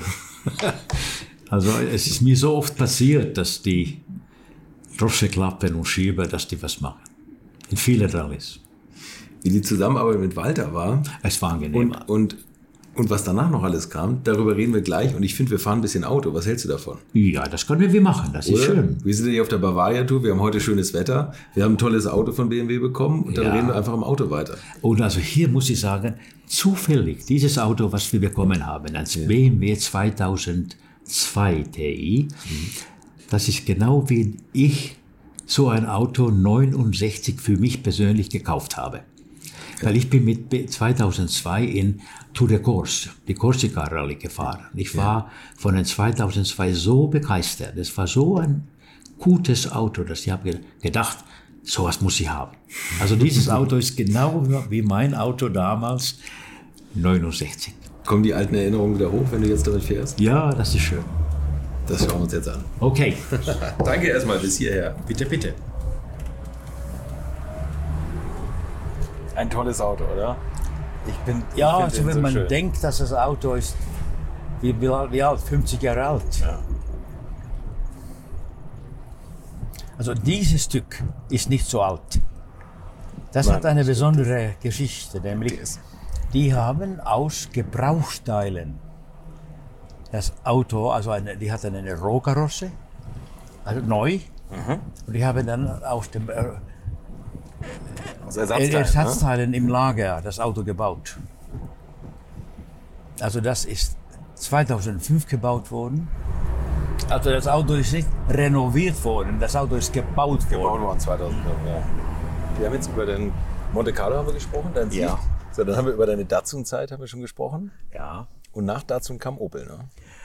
Äh, ja, nicht direkt, sondern bis 68 war Mini. Und dabei war auch Austin Healy.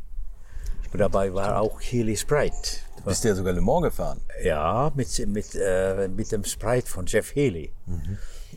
Und äh, Targa, Florio, Targa Florio mehrere Male. Und da habe ich eine Erinnerung, wenn, wie ich im Targa Florio, das war ja 72 Kilometer die Strecke. Und ich, äh, da waren alle möglichen Autos gleichzeitig da unterwegs, alle Gruppen und Klassen.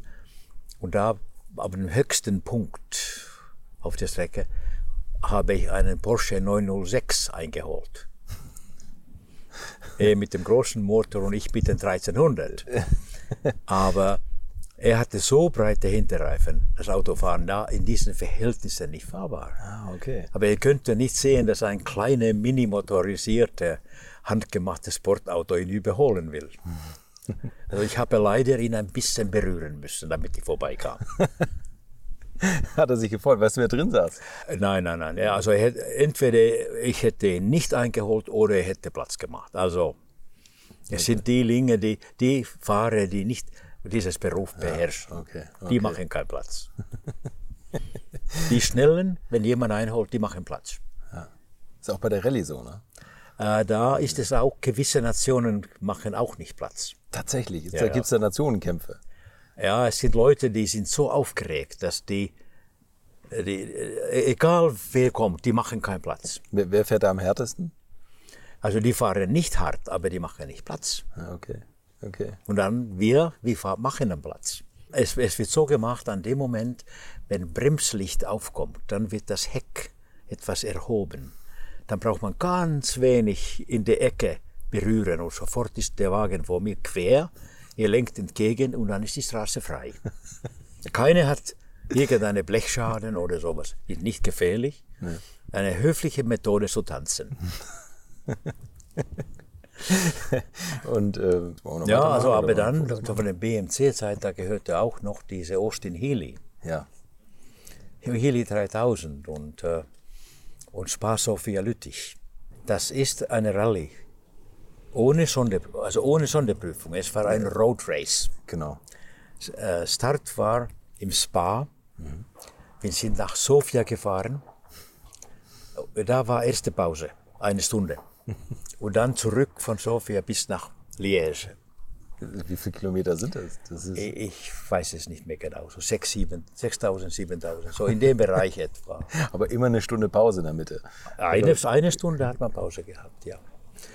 Und also das war so, dass ich fuhr diese Rallye schon 61 mit Mercedes, mit, mit Böhringer.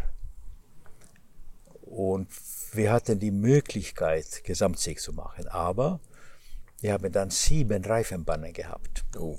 hatten zwei Ersatzreifen.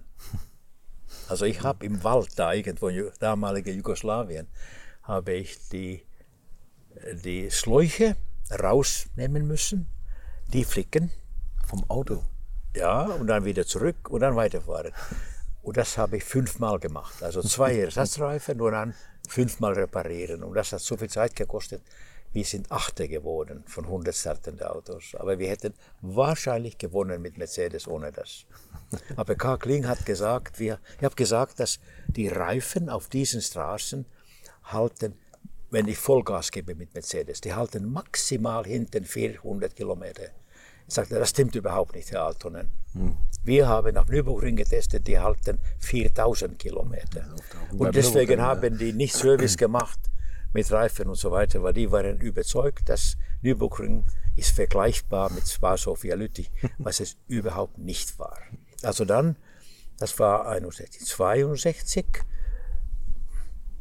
Was ist passiert? Wir kommen in äh, Belgrad zu Service, hatten Frühzeit. Also war, es gibt eine gelbe Flagge 50 Meter vor Zeitnahme und davor gab es Saab Service für Erik Carlson. Und ich habe dann hinter den Saab Service 30 Meter angehalten und da kommt ein Mechaniker von Saab Service und sagt, möchtest du Kaffee trinken? Ja, gern. Wir sind mit meinem Beifahrer, äh, war der Tony Ambrose, Kaffee trinken. Dann kommen wir zurück. Unsere Zeitkarte war verschwunden. Guck an. Dann ist man aus. Ja, Man darf nicht weiterfahren.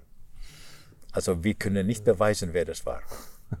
Aber es war ein Park, 1 Uhr nachts, keine anderen Leute. So ist das. Dann kommt 63, wieder Healy. Wir waren auf einer Bergstraße namens Col de Vivione in den Dolomiten.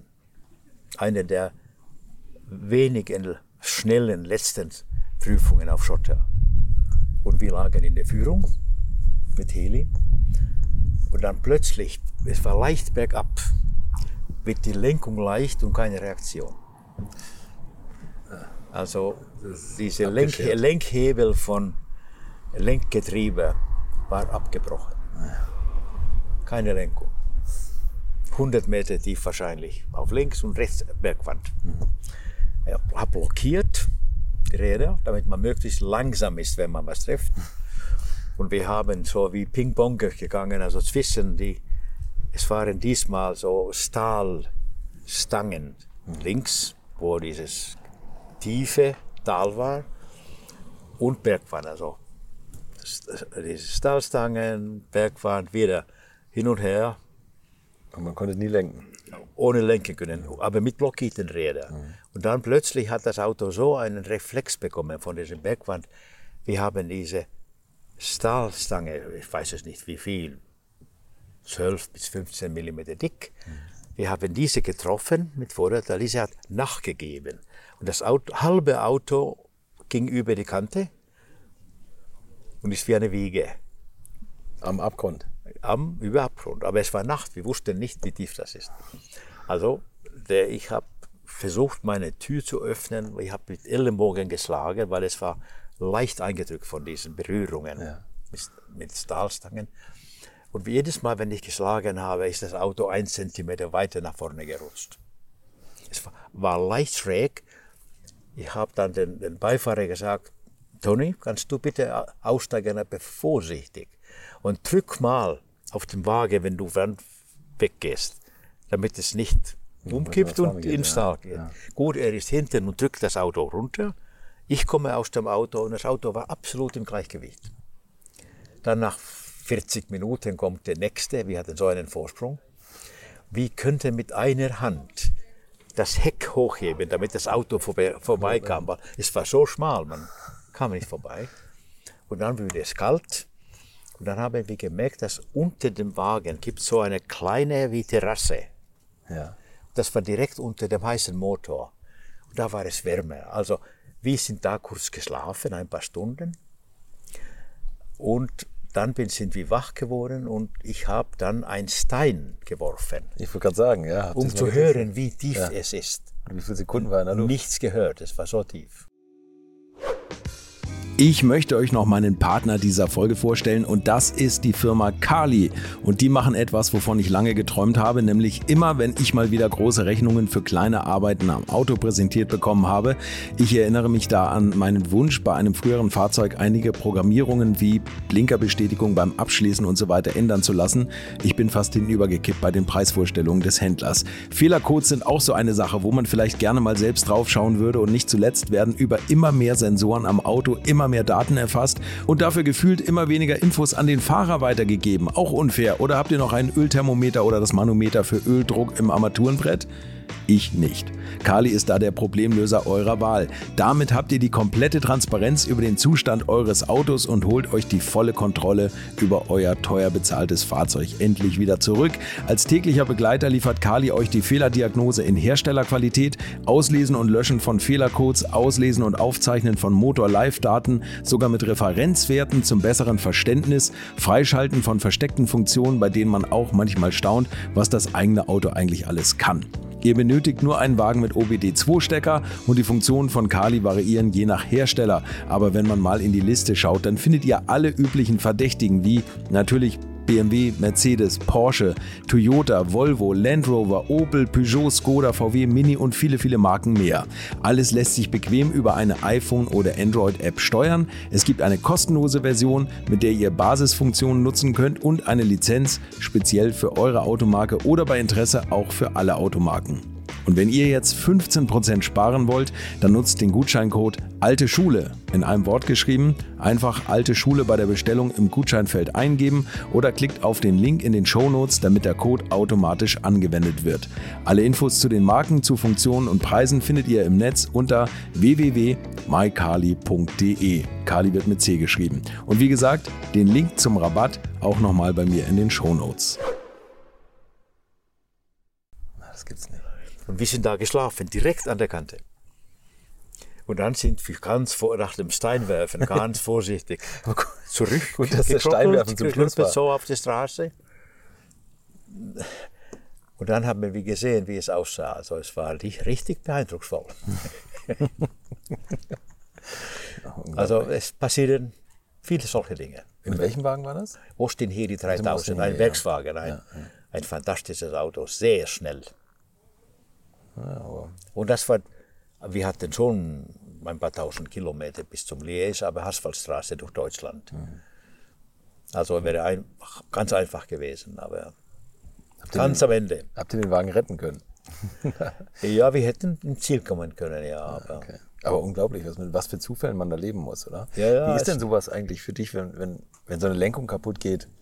fe- Fehlt dann das Vertrauen irgendwann in die Mechaniker oder so? Oder? Nein, wir, ja, also man muss die Einstellung haben, dass sowas kann passieren.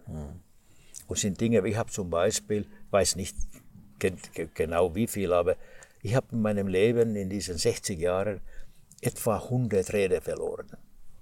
Okay. Etwa, so grob. Äh, Radbolzen gebrochen oder gesamte Fahrwerk abgebrochen, die Querlenke, Längslenke und so weiter. Also, weil damals wurde es kontinuierlich schnell gefahren. Nicht wie heute einige kurze Sonderprüfungen, dann wieder Ruhe. Nee, nee, stimmt, du bist. Ja. Ja Stunden und Nächte durchgefahren. Dann. Ja, Also, ja. Und also alles Mögliches. Wir könnten ja mo monatelang reden. Ich weiß, ich weiß. Ja. Gibt es irgendeine eine, äh, Nation, für die du am liebsten gefahren bist? Also wir Italiener, Deutsche, Engländer, Japaner. Also die sind alle anders. Eben. Und deswegen, aber wiederum bei sehr vielen Teams, die Mechaniker sind wie Künstler. Die müssen improvisieren, weil die Zeit ist immer zu kurz. Es ist meistens zu wenig Geld, man hat nicht die Dinge, die man haben möchte, also man muss irgendeinen Ersatz finden. Und also, das ist typisch, dass eigentlich alle diese Renn- und Rallye-Mechaniker, die sind extremistische Leute, die solche Fähigkeiten haben, die normal kein Mensch hat. Aber alle. Ja. Da habe ich eine Story. Äh, Das war ein japanisches Auto, Safari, ein Vogel ist im rechten Hauptscheinwerfer reingeflogen, Glas kaputt. Also dann zeigt dieses nicht mehr. Wir kommen zu Service. Ich habe gesagt, ich hätte bitte einen neuen Einsatz auf rechter Seite. Und der Mechaniker sagt, tut mir leid, ich bin geschult, nur die linke Seite wechseln. Obwohl wir wissen alle, dass diese äh, Lichteinheiten Das- sind, sind symmetrisch. Die haben die Löcher in gleichen Stellen, links und rechts. Also, Also äh, nicht Aber der da- größte Improvisateur gewesen. ja, aber der Mann war nicht der größte Improvisa- Improvisateur, aber er hat die Anweisungen gefolgt. Deine, deine Aufgabe ist linke Seite Licht wechseln. So ist. Also es gibt bei den Extremen. Ja. Gab es irgendeinen Rennstall, wo du dich am, am besten aufgehoben gefühlt hast? Also ich muss sagen, eine Story von Mercedes-Zeit, 61. Äh, jedes Auto hatte eigenen Mechaniker, der das Auto gepflegt hat und vorbereitet hat. Und ich hatte diese große Glück, dass der ehemalige Mechaniker von Fangio, Juan Manuel Fangio, wurde mir gegeben. Er heißt Hermann Eger Okay. Ein super Mechaniker, hat die Welt gesehen, hatte viel Intelligenz. Und dann kommt er zu mir und sagt, Rauno, kannst du die Zündung einstellen? Selber. Ich sagte, Ja klar, ich weiß das ganz genau. Er sagt, zeig mir. Stellt es so, so und so viel Grad. Ich sehe, wie du das machst. Und ich habe das schnell gemacht. Er sagt, perfekt. Gut. Ich gebe dir 41 Grad Frühzündung. Die anderen Fahrer können das nicht machen. Die kriegen 38 Grad. Das heißt, mein Auto war schneller. Okay. Und äh, warum er das fragt, ist, dass damals in Europa 61 Benzin war nicht gleichmäßig gut. Ja, okay. Und wenn du schlechtere Benzin bekommst, ko- kommt so sogenannte High-Speed Detonation, heißt auf Klingeln in Volkssprache. Und, und das macht Motor kaputt, wenn das zu lange geht. Also da muss man Zündung ein bisschen zurückdrehen. Ja, okay. Und du konntest erst den Ich guten könnte, Sprit? ich könnte das gut machen. Also der Hermann hat sagt kein Wort, aber ich krieg, gebe dir 41. Weil, also es war so damals, es, es war nicht, also für den anderen Fahrer, er war nicht Hermann, es, es hieß Herr Eger. Und ich, ich habe per Du gemacht mit dem Hermann sofort, weil ich bin der Meinung, wir sind im gleichen Team und es ist so eng und äh, es gibt nicht Zeit für die, ich beachte die schon, aber die, für die schönen Formalitäten. Es geht nicht immer, das ist meine Meinung, aber es gibt Ja, viele Meinungen. Gerade beim Sport ist es, glaube ich, schwierig. Und weiterfahren. Ja, also. So, Rauno, jetzt sind wir heute, sind wir immer noch auf der Bavaria-Tour unterwegs. Heute ist ja ein großer Fahrtag und wir sind gerade in Österreich, fahren durch Tirol. Und ähm, mir ist aufgefallen, dass du alles, was mit Motoren zu tun hat, schon betrieben hast. Inklusive Flugzeugen. Ja, das Und, stimmt. und du hast mal ein eigenes Flugzeug gekauft, oder? Ja, das ist richtig, ja. ja, also es, es war so, es war, wir waren im Training für Rallye Monte Carlo in Südfrankreich. Ja. Und äh, meine Kollege Tony Voll, äh, wir sind zusammen trainiert. Wir waren äh, westlich von, äh, ja, was ist das? Von Cannes. Ni- Nizza. Nizza. Und da kommt man zu Cannes, wenn man weiter fährt. Und in der Nähe von Cannes gibt es ein, ein kleines Sportflughafen namens Cannes Mandelieu. Und, und weil ich einen Flugschein, Pilotenschein hatte, ich war neugierig, was für eine Flugzeuge die da haben. Und äh, wenn wir da die Flugzeuge anschauen und bewundern, kommt der, dieser Hangarbesitzer zu uns und sagt, er hat ein, ein, hier ein, so ein Leckerbissen, ein, ein Flugzeug von 44, ein Lascombe C4, glaube ich, was so. Und äh, er sagte, ein reicher Architekt hat das komplett überarbeiten und renovieren lassen. Er kann aber jetzt damit nicht fliegen, weil das hat Heckrad. Weil damals war, also es war Anfang 70er Jahren, damals alle Sportflugzeuge einmotorige praktisch hatten einen Bugrad. Okay. Und so eine Maschine landet man anders und startet auch anders. Also der Architekt wollte dieses Flugzeug verkaufen. Und dann habe ich gefragt, ja, wie viel? Und es war eine lächerlich kleine Summe. Und dann hat, habe ich den Tony Voll gefragt, also wie viel hast du Geld in der Tasche?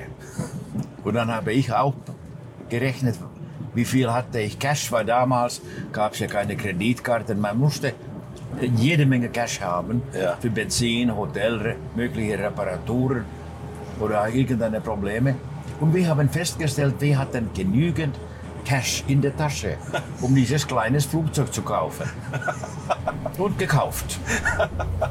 Hast du mal ein, ja, bei Datsun, oder? Da hast du einen Straßenwagen komplett von null auf auf Rallye abgestimmt, oder? Ja, hat drei Jahre gedauert. Okay. Drei Jahre habe ich das gemacht, ja. Was Aber war, dann wurde es auch recht gut. was war das Wichtigste für dich?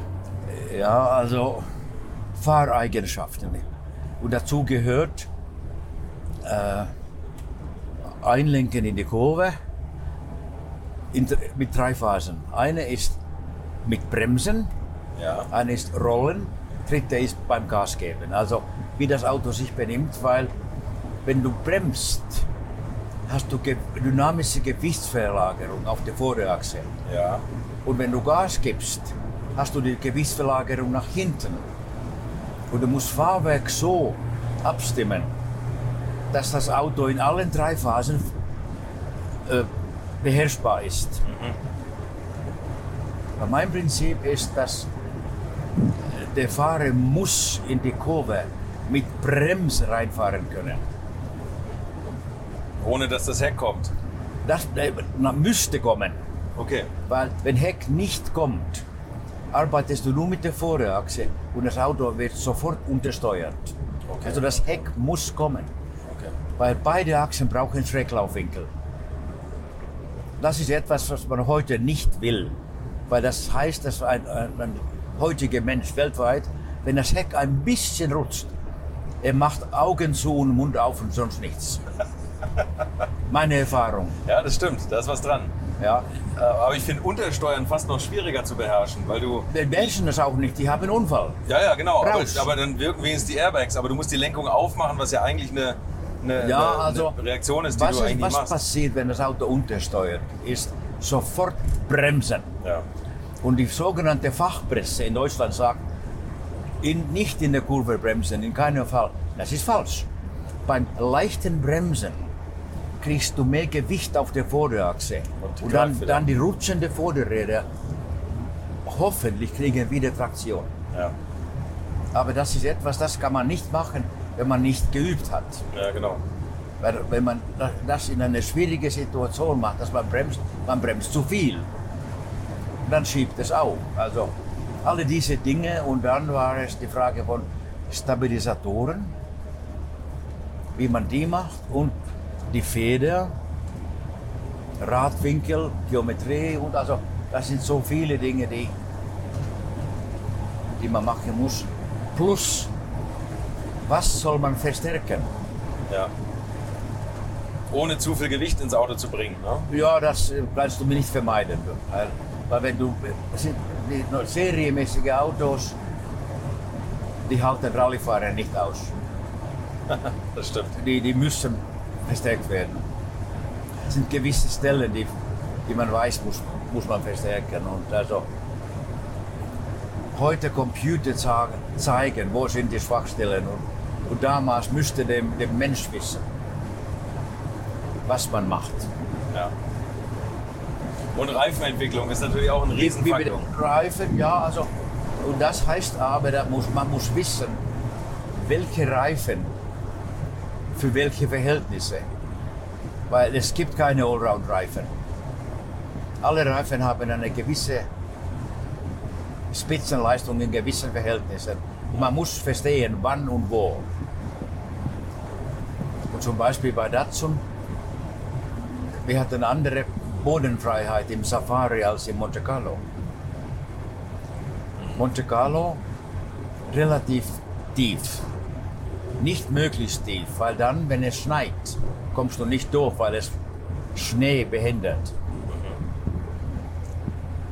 Gut, und Safari. Und Safari ist musst du mehr haben. Und was viele Leute falsch machen, man muss, wenn man zwei Drittel von der Radaufhängung, Radeinfädeweg zum Einfäden hat, dann braucht man noch ein Drittel zum Ausfäden.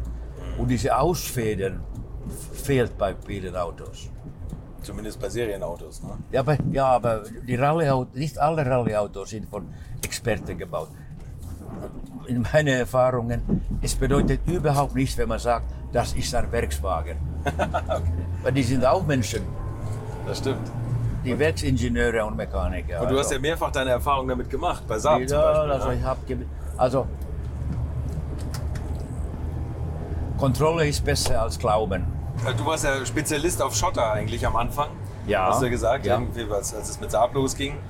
Äh, wa- Was sind so deine Lieblingsrallyes gewesen?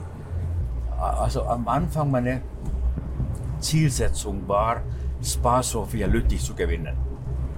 Und wie- für diesen Zweck habe ich einen Healy 3000 vom Werk gekauft, einen Ex-Rallye-Wagen. Damit, ich, da- damit bin ich alltäglich gefahren mit dem Heli. Damit das Auto war eigentlich eine Verlängerung meines Armes. Es ist wirklich also automatisch ging, das Auto zu fahren. Weil jedes Auto ist ein bisschen anders. Und es wäre gut, dass man viele Kilometer mit einem Auto äh, fährt, bevor man Rallye fährt damit. Ja. Das sind viele Kleinigkeiten. Also es ist nicht nur äh, Fahrwerk, es sind viele Sachen. Also Spa Sofia Lüttich war am Anfang meine, meine Zielsetzung. Und das habe ich gewonnen dann mit ein bisschen Glück. Man braucht Glück immer zu gewinnen. Und äh, dann war Safari. Und Monte Carlo kam erst nach diesen zwei. Was, was war für dich der Reiz bei der Safari? Wenn du am Donnerstagvormittag losfährst, dann geht es kontinuierlich weiter bis Montagnachmittag. Das heißt, du musst für alle möglichen Fälle vorbereitet sein für diesen Zeitraum. Und man muss eine genaue Planung haben, was man macht, wenn es trocken ist. Und da muss man einen Alternativplan haben. Was macht man, wenn es regnet? Und da gibt es mehrere Stufen, wie viel es regnet. Weil zum Beispiel ein Jahr, ein Tag vor der Rallye, hat es 30 Zentimeter geregnet. Denk mal, 30 Zentimeter. Und es gab viele Stellen, wo man die Straße nicht gefunden hat. Es war ein kleiner See. Und da fuhr man ganz langsam. Und wenn rechte Seite plötzlich ein bisschen tiefer geht, das heißt, das ist Graben. Dann ein bisschen zurück links. Und wenn dann linke Rad ein bisschen, linke Seite tiefer geht, das heißt, aha, da fängt das Graben an. Also wieder zurück ein bisschen. Also so. Ja. Und da ist mir passiert zum Beispiel, dass plötzlich kam eine 90 Grad Ecke links. Und fünf Meter und dann 90 Grad rechts, also ganz eng, eine Brücke. Das könnte man auch nicht sehen, es war unter Wasser. Also ich bin gerade mit der Vorderachse in dem Wasser eingestürzt und es ging so tief, man könnte hinter der Stoßstange ein bisschen sehen. Das ganze Auto war unter Wasser. Und da zum Beispiel dann, da kamen die Einheimische und ich habe unter Wasser Kofferraumdeckel öffnen können, habe da ein Schleppseil rausgeholt. Ich wusste, wo das war, weil man, der Fahrer muss immer selber das Auto, der, alle Dinge zusammenpacken. Und habe das befestigt am hin, einen, es gibt so einen Ösen an hintere, an irgendwo hinten bei Stoßstange. Und ich verwende nicht diese Metallhaken wie alle anderen. Ich mache immer einen Knoten, Okay.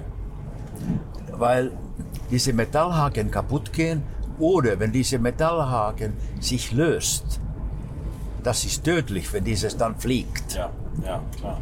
Also ich akzeptiere die Metallhaken nicht. Es wird einfach mit einem Knoten gebunden, wie die Segel auf einem Segelschiff. Solche Knoten. Ein Polsteck heißt es. Und dann, es waren etwa 20 Einheimische. Und ich habe die dann dirigiert, wie man sieht, und dann haben wir das Auto raus. Und dann, die haben freiwillig vorgeschlagen, die werden vor mir laufen. Das ist die Straße und dann soll ich folgen. Okay. Das ging etwa 500 Meter so, das ist lange Entfernung.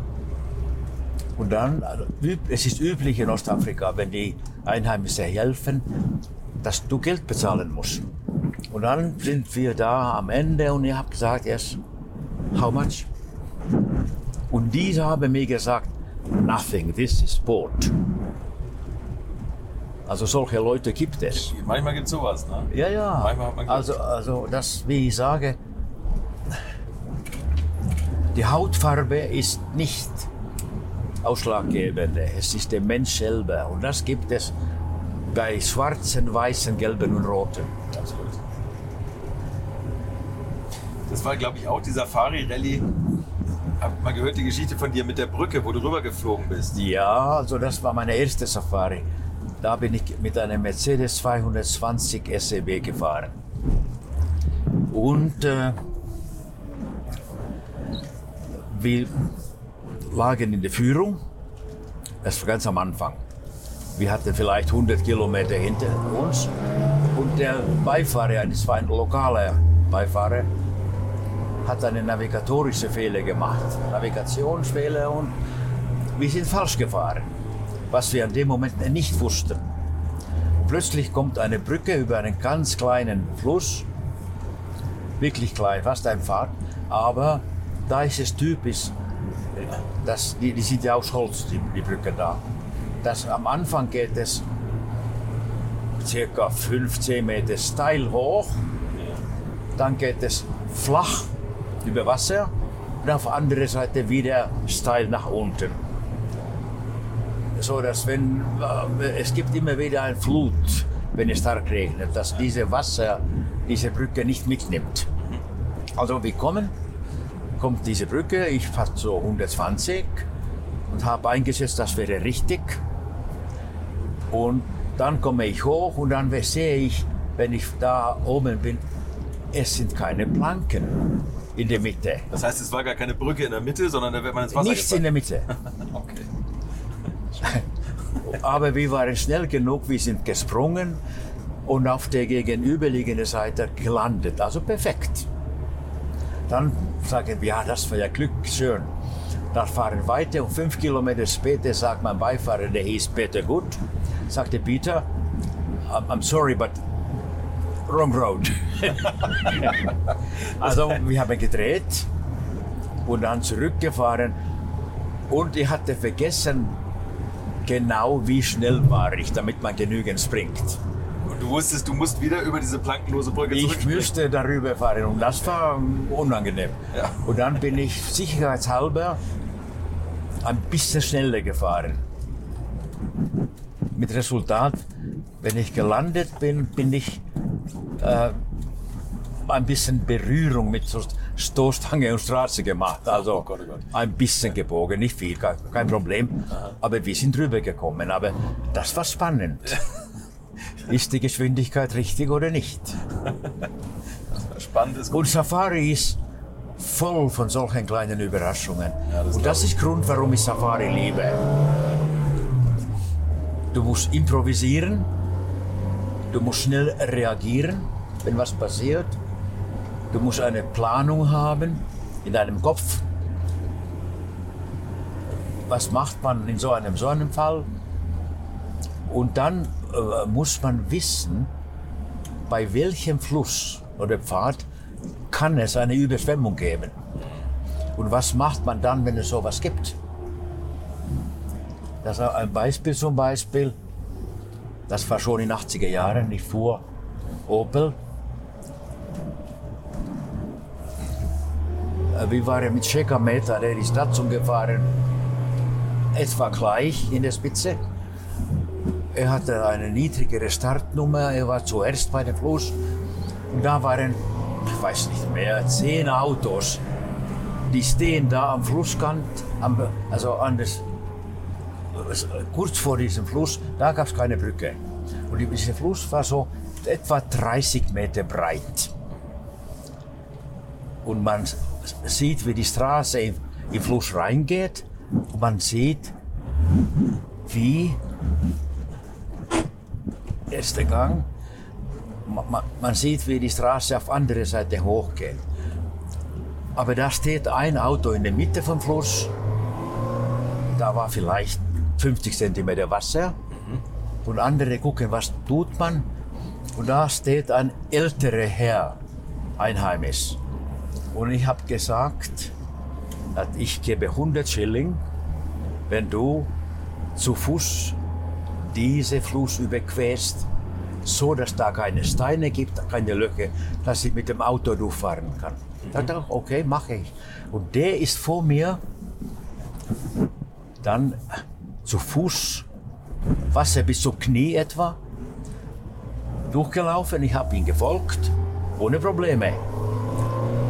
Und der Schickometer hat nicht daran gedacht. Er ist direkt quer über diesen Fluss Richtung Straße auf andere Seite gefahren und stecken geblieben. Oh, Und ich habe gedacht, das ist sehr wahrscheinlich, dass passiert und habe deswegen mir die Mühe gegeben, mit dem Einheimischen her zu reden. vereinbaren, wie viel und dann Hilfe bekommen. Und die anderen haben es nicht gemacht. Und was dann passiert, dann war ich, was war es, 15, 20 Minuten in der Führung. Weil der Meta war Zweiter, war dann Zweiter, weil er stecken geblieben ist. Dann, wenn wir im Ziel waren, haben die Inder, da der Meta ist Inder, aber die Inder-Organisation war auch nur Inder. Die haben diskutiert, dass diese Etappe wird annulliert, weil die Stelle war nicht fahrbar, was nicht stimmt. Also solche Dinge passierte da. Und das gehört, das macht man in jedem Sport. Politik gehört auch dazu. Ne? Politik gibt es in jedem Sport, völlig egal welches Sport. Also man soll seine Nerven nicht deswegen verlieren, wenn man mit Menschen zu tun hat.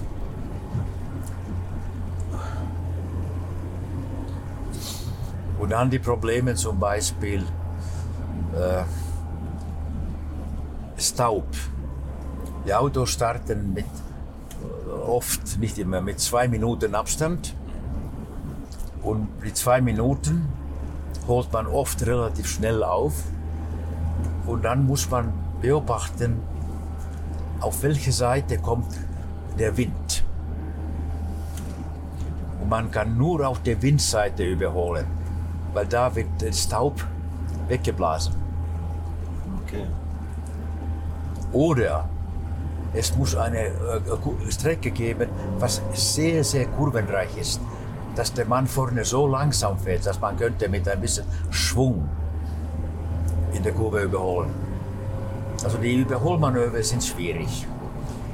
Weil ja oft die Straßen auch sehr schmal sind. Ne? Die sind, ja, beides gibt es, schmal und breit und, und also alles Mögliche.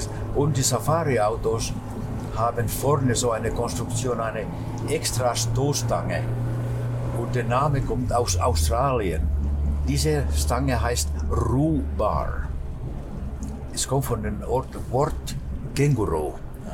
Und die normalen Autos, die in der Wüste in Australien fahren, wo es viele Kängurus gibt, die, die Kängurus springen oft über die Straße. Und dann trifft man die. Und dann ist Kühle kaputt. Und ein bisschen mehr auch.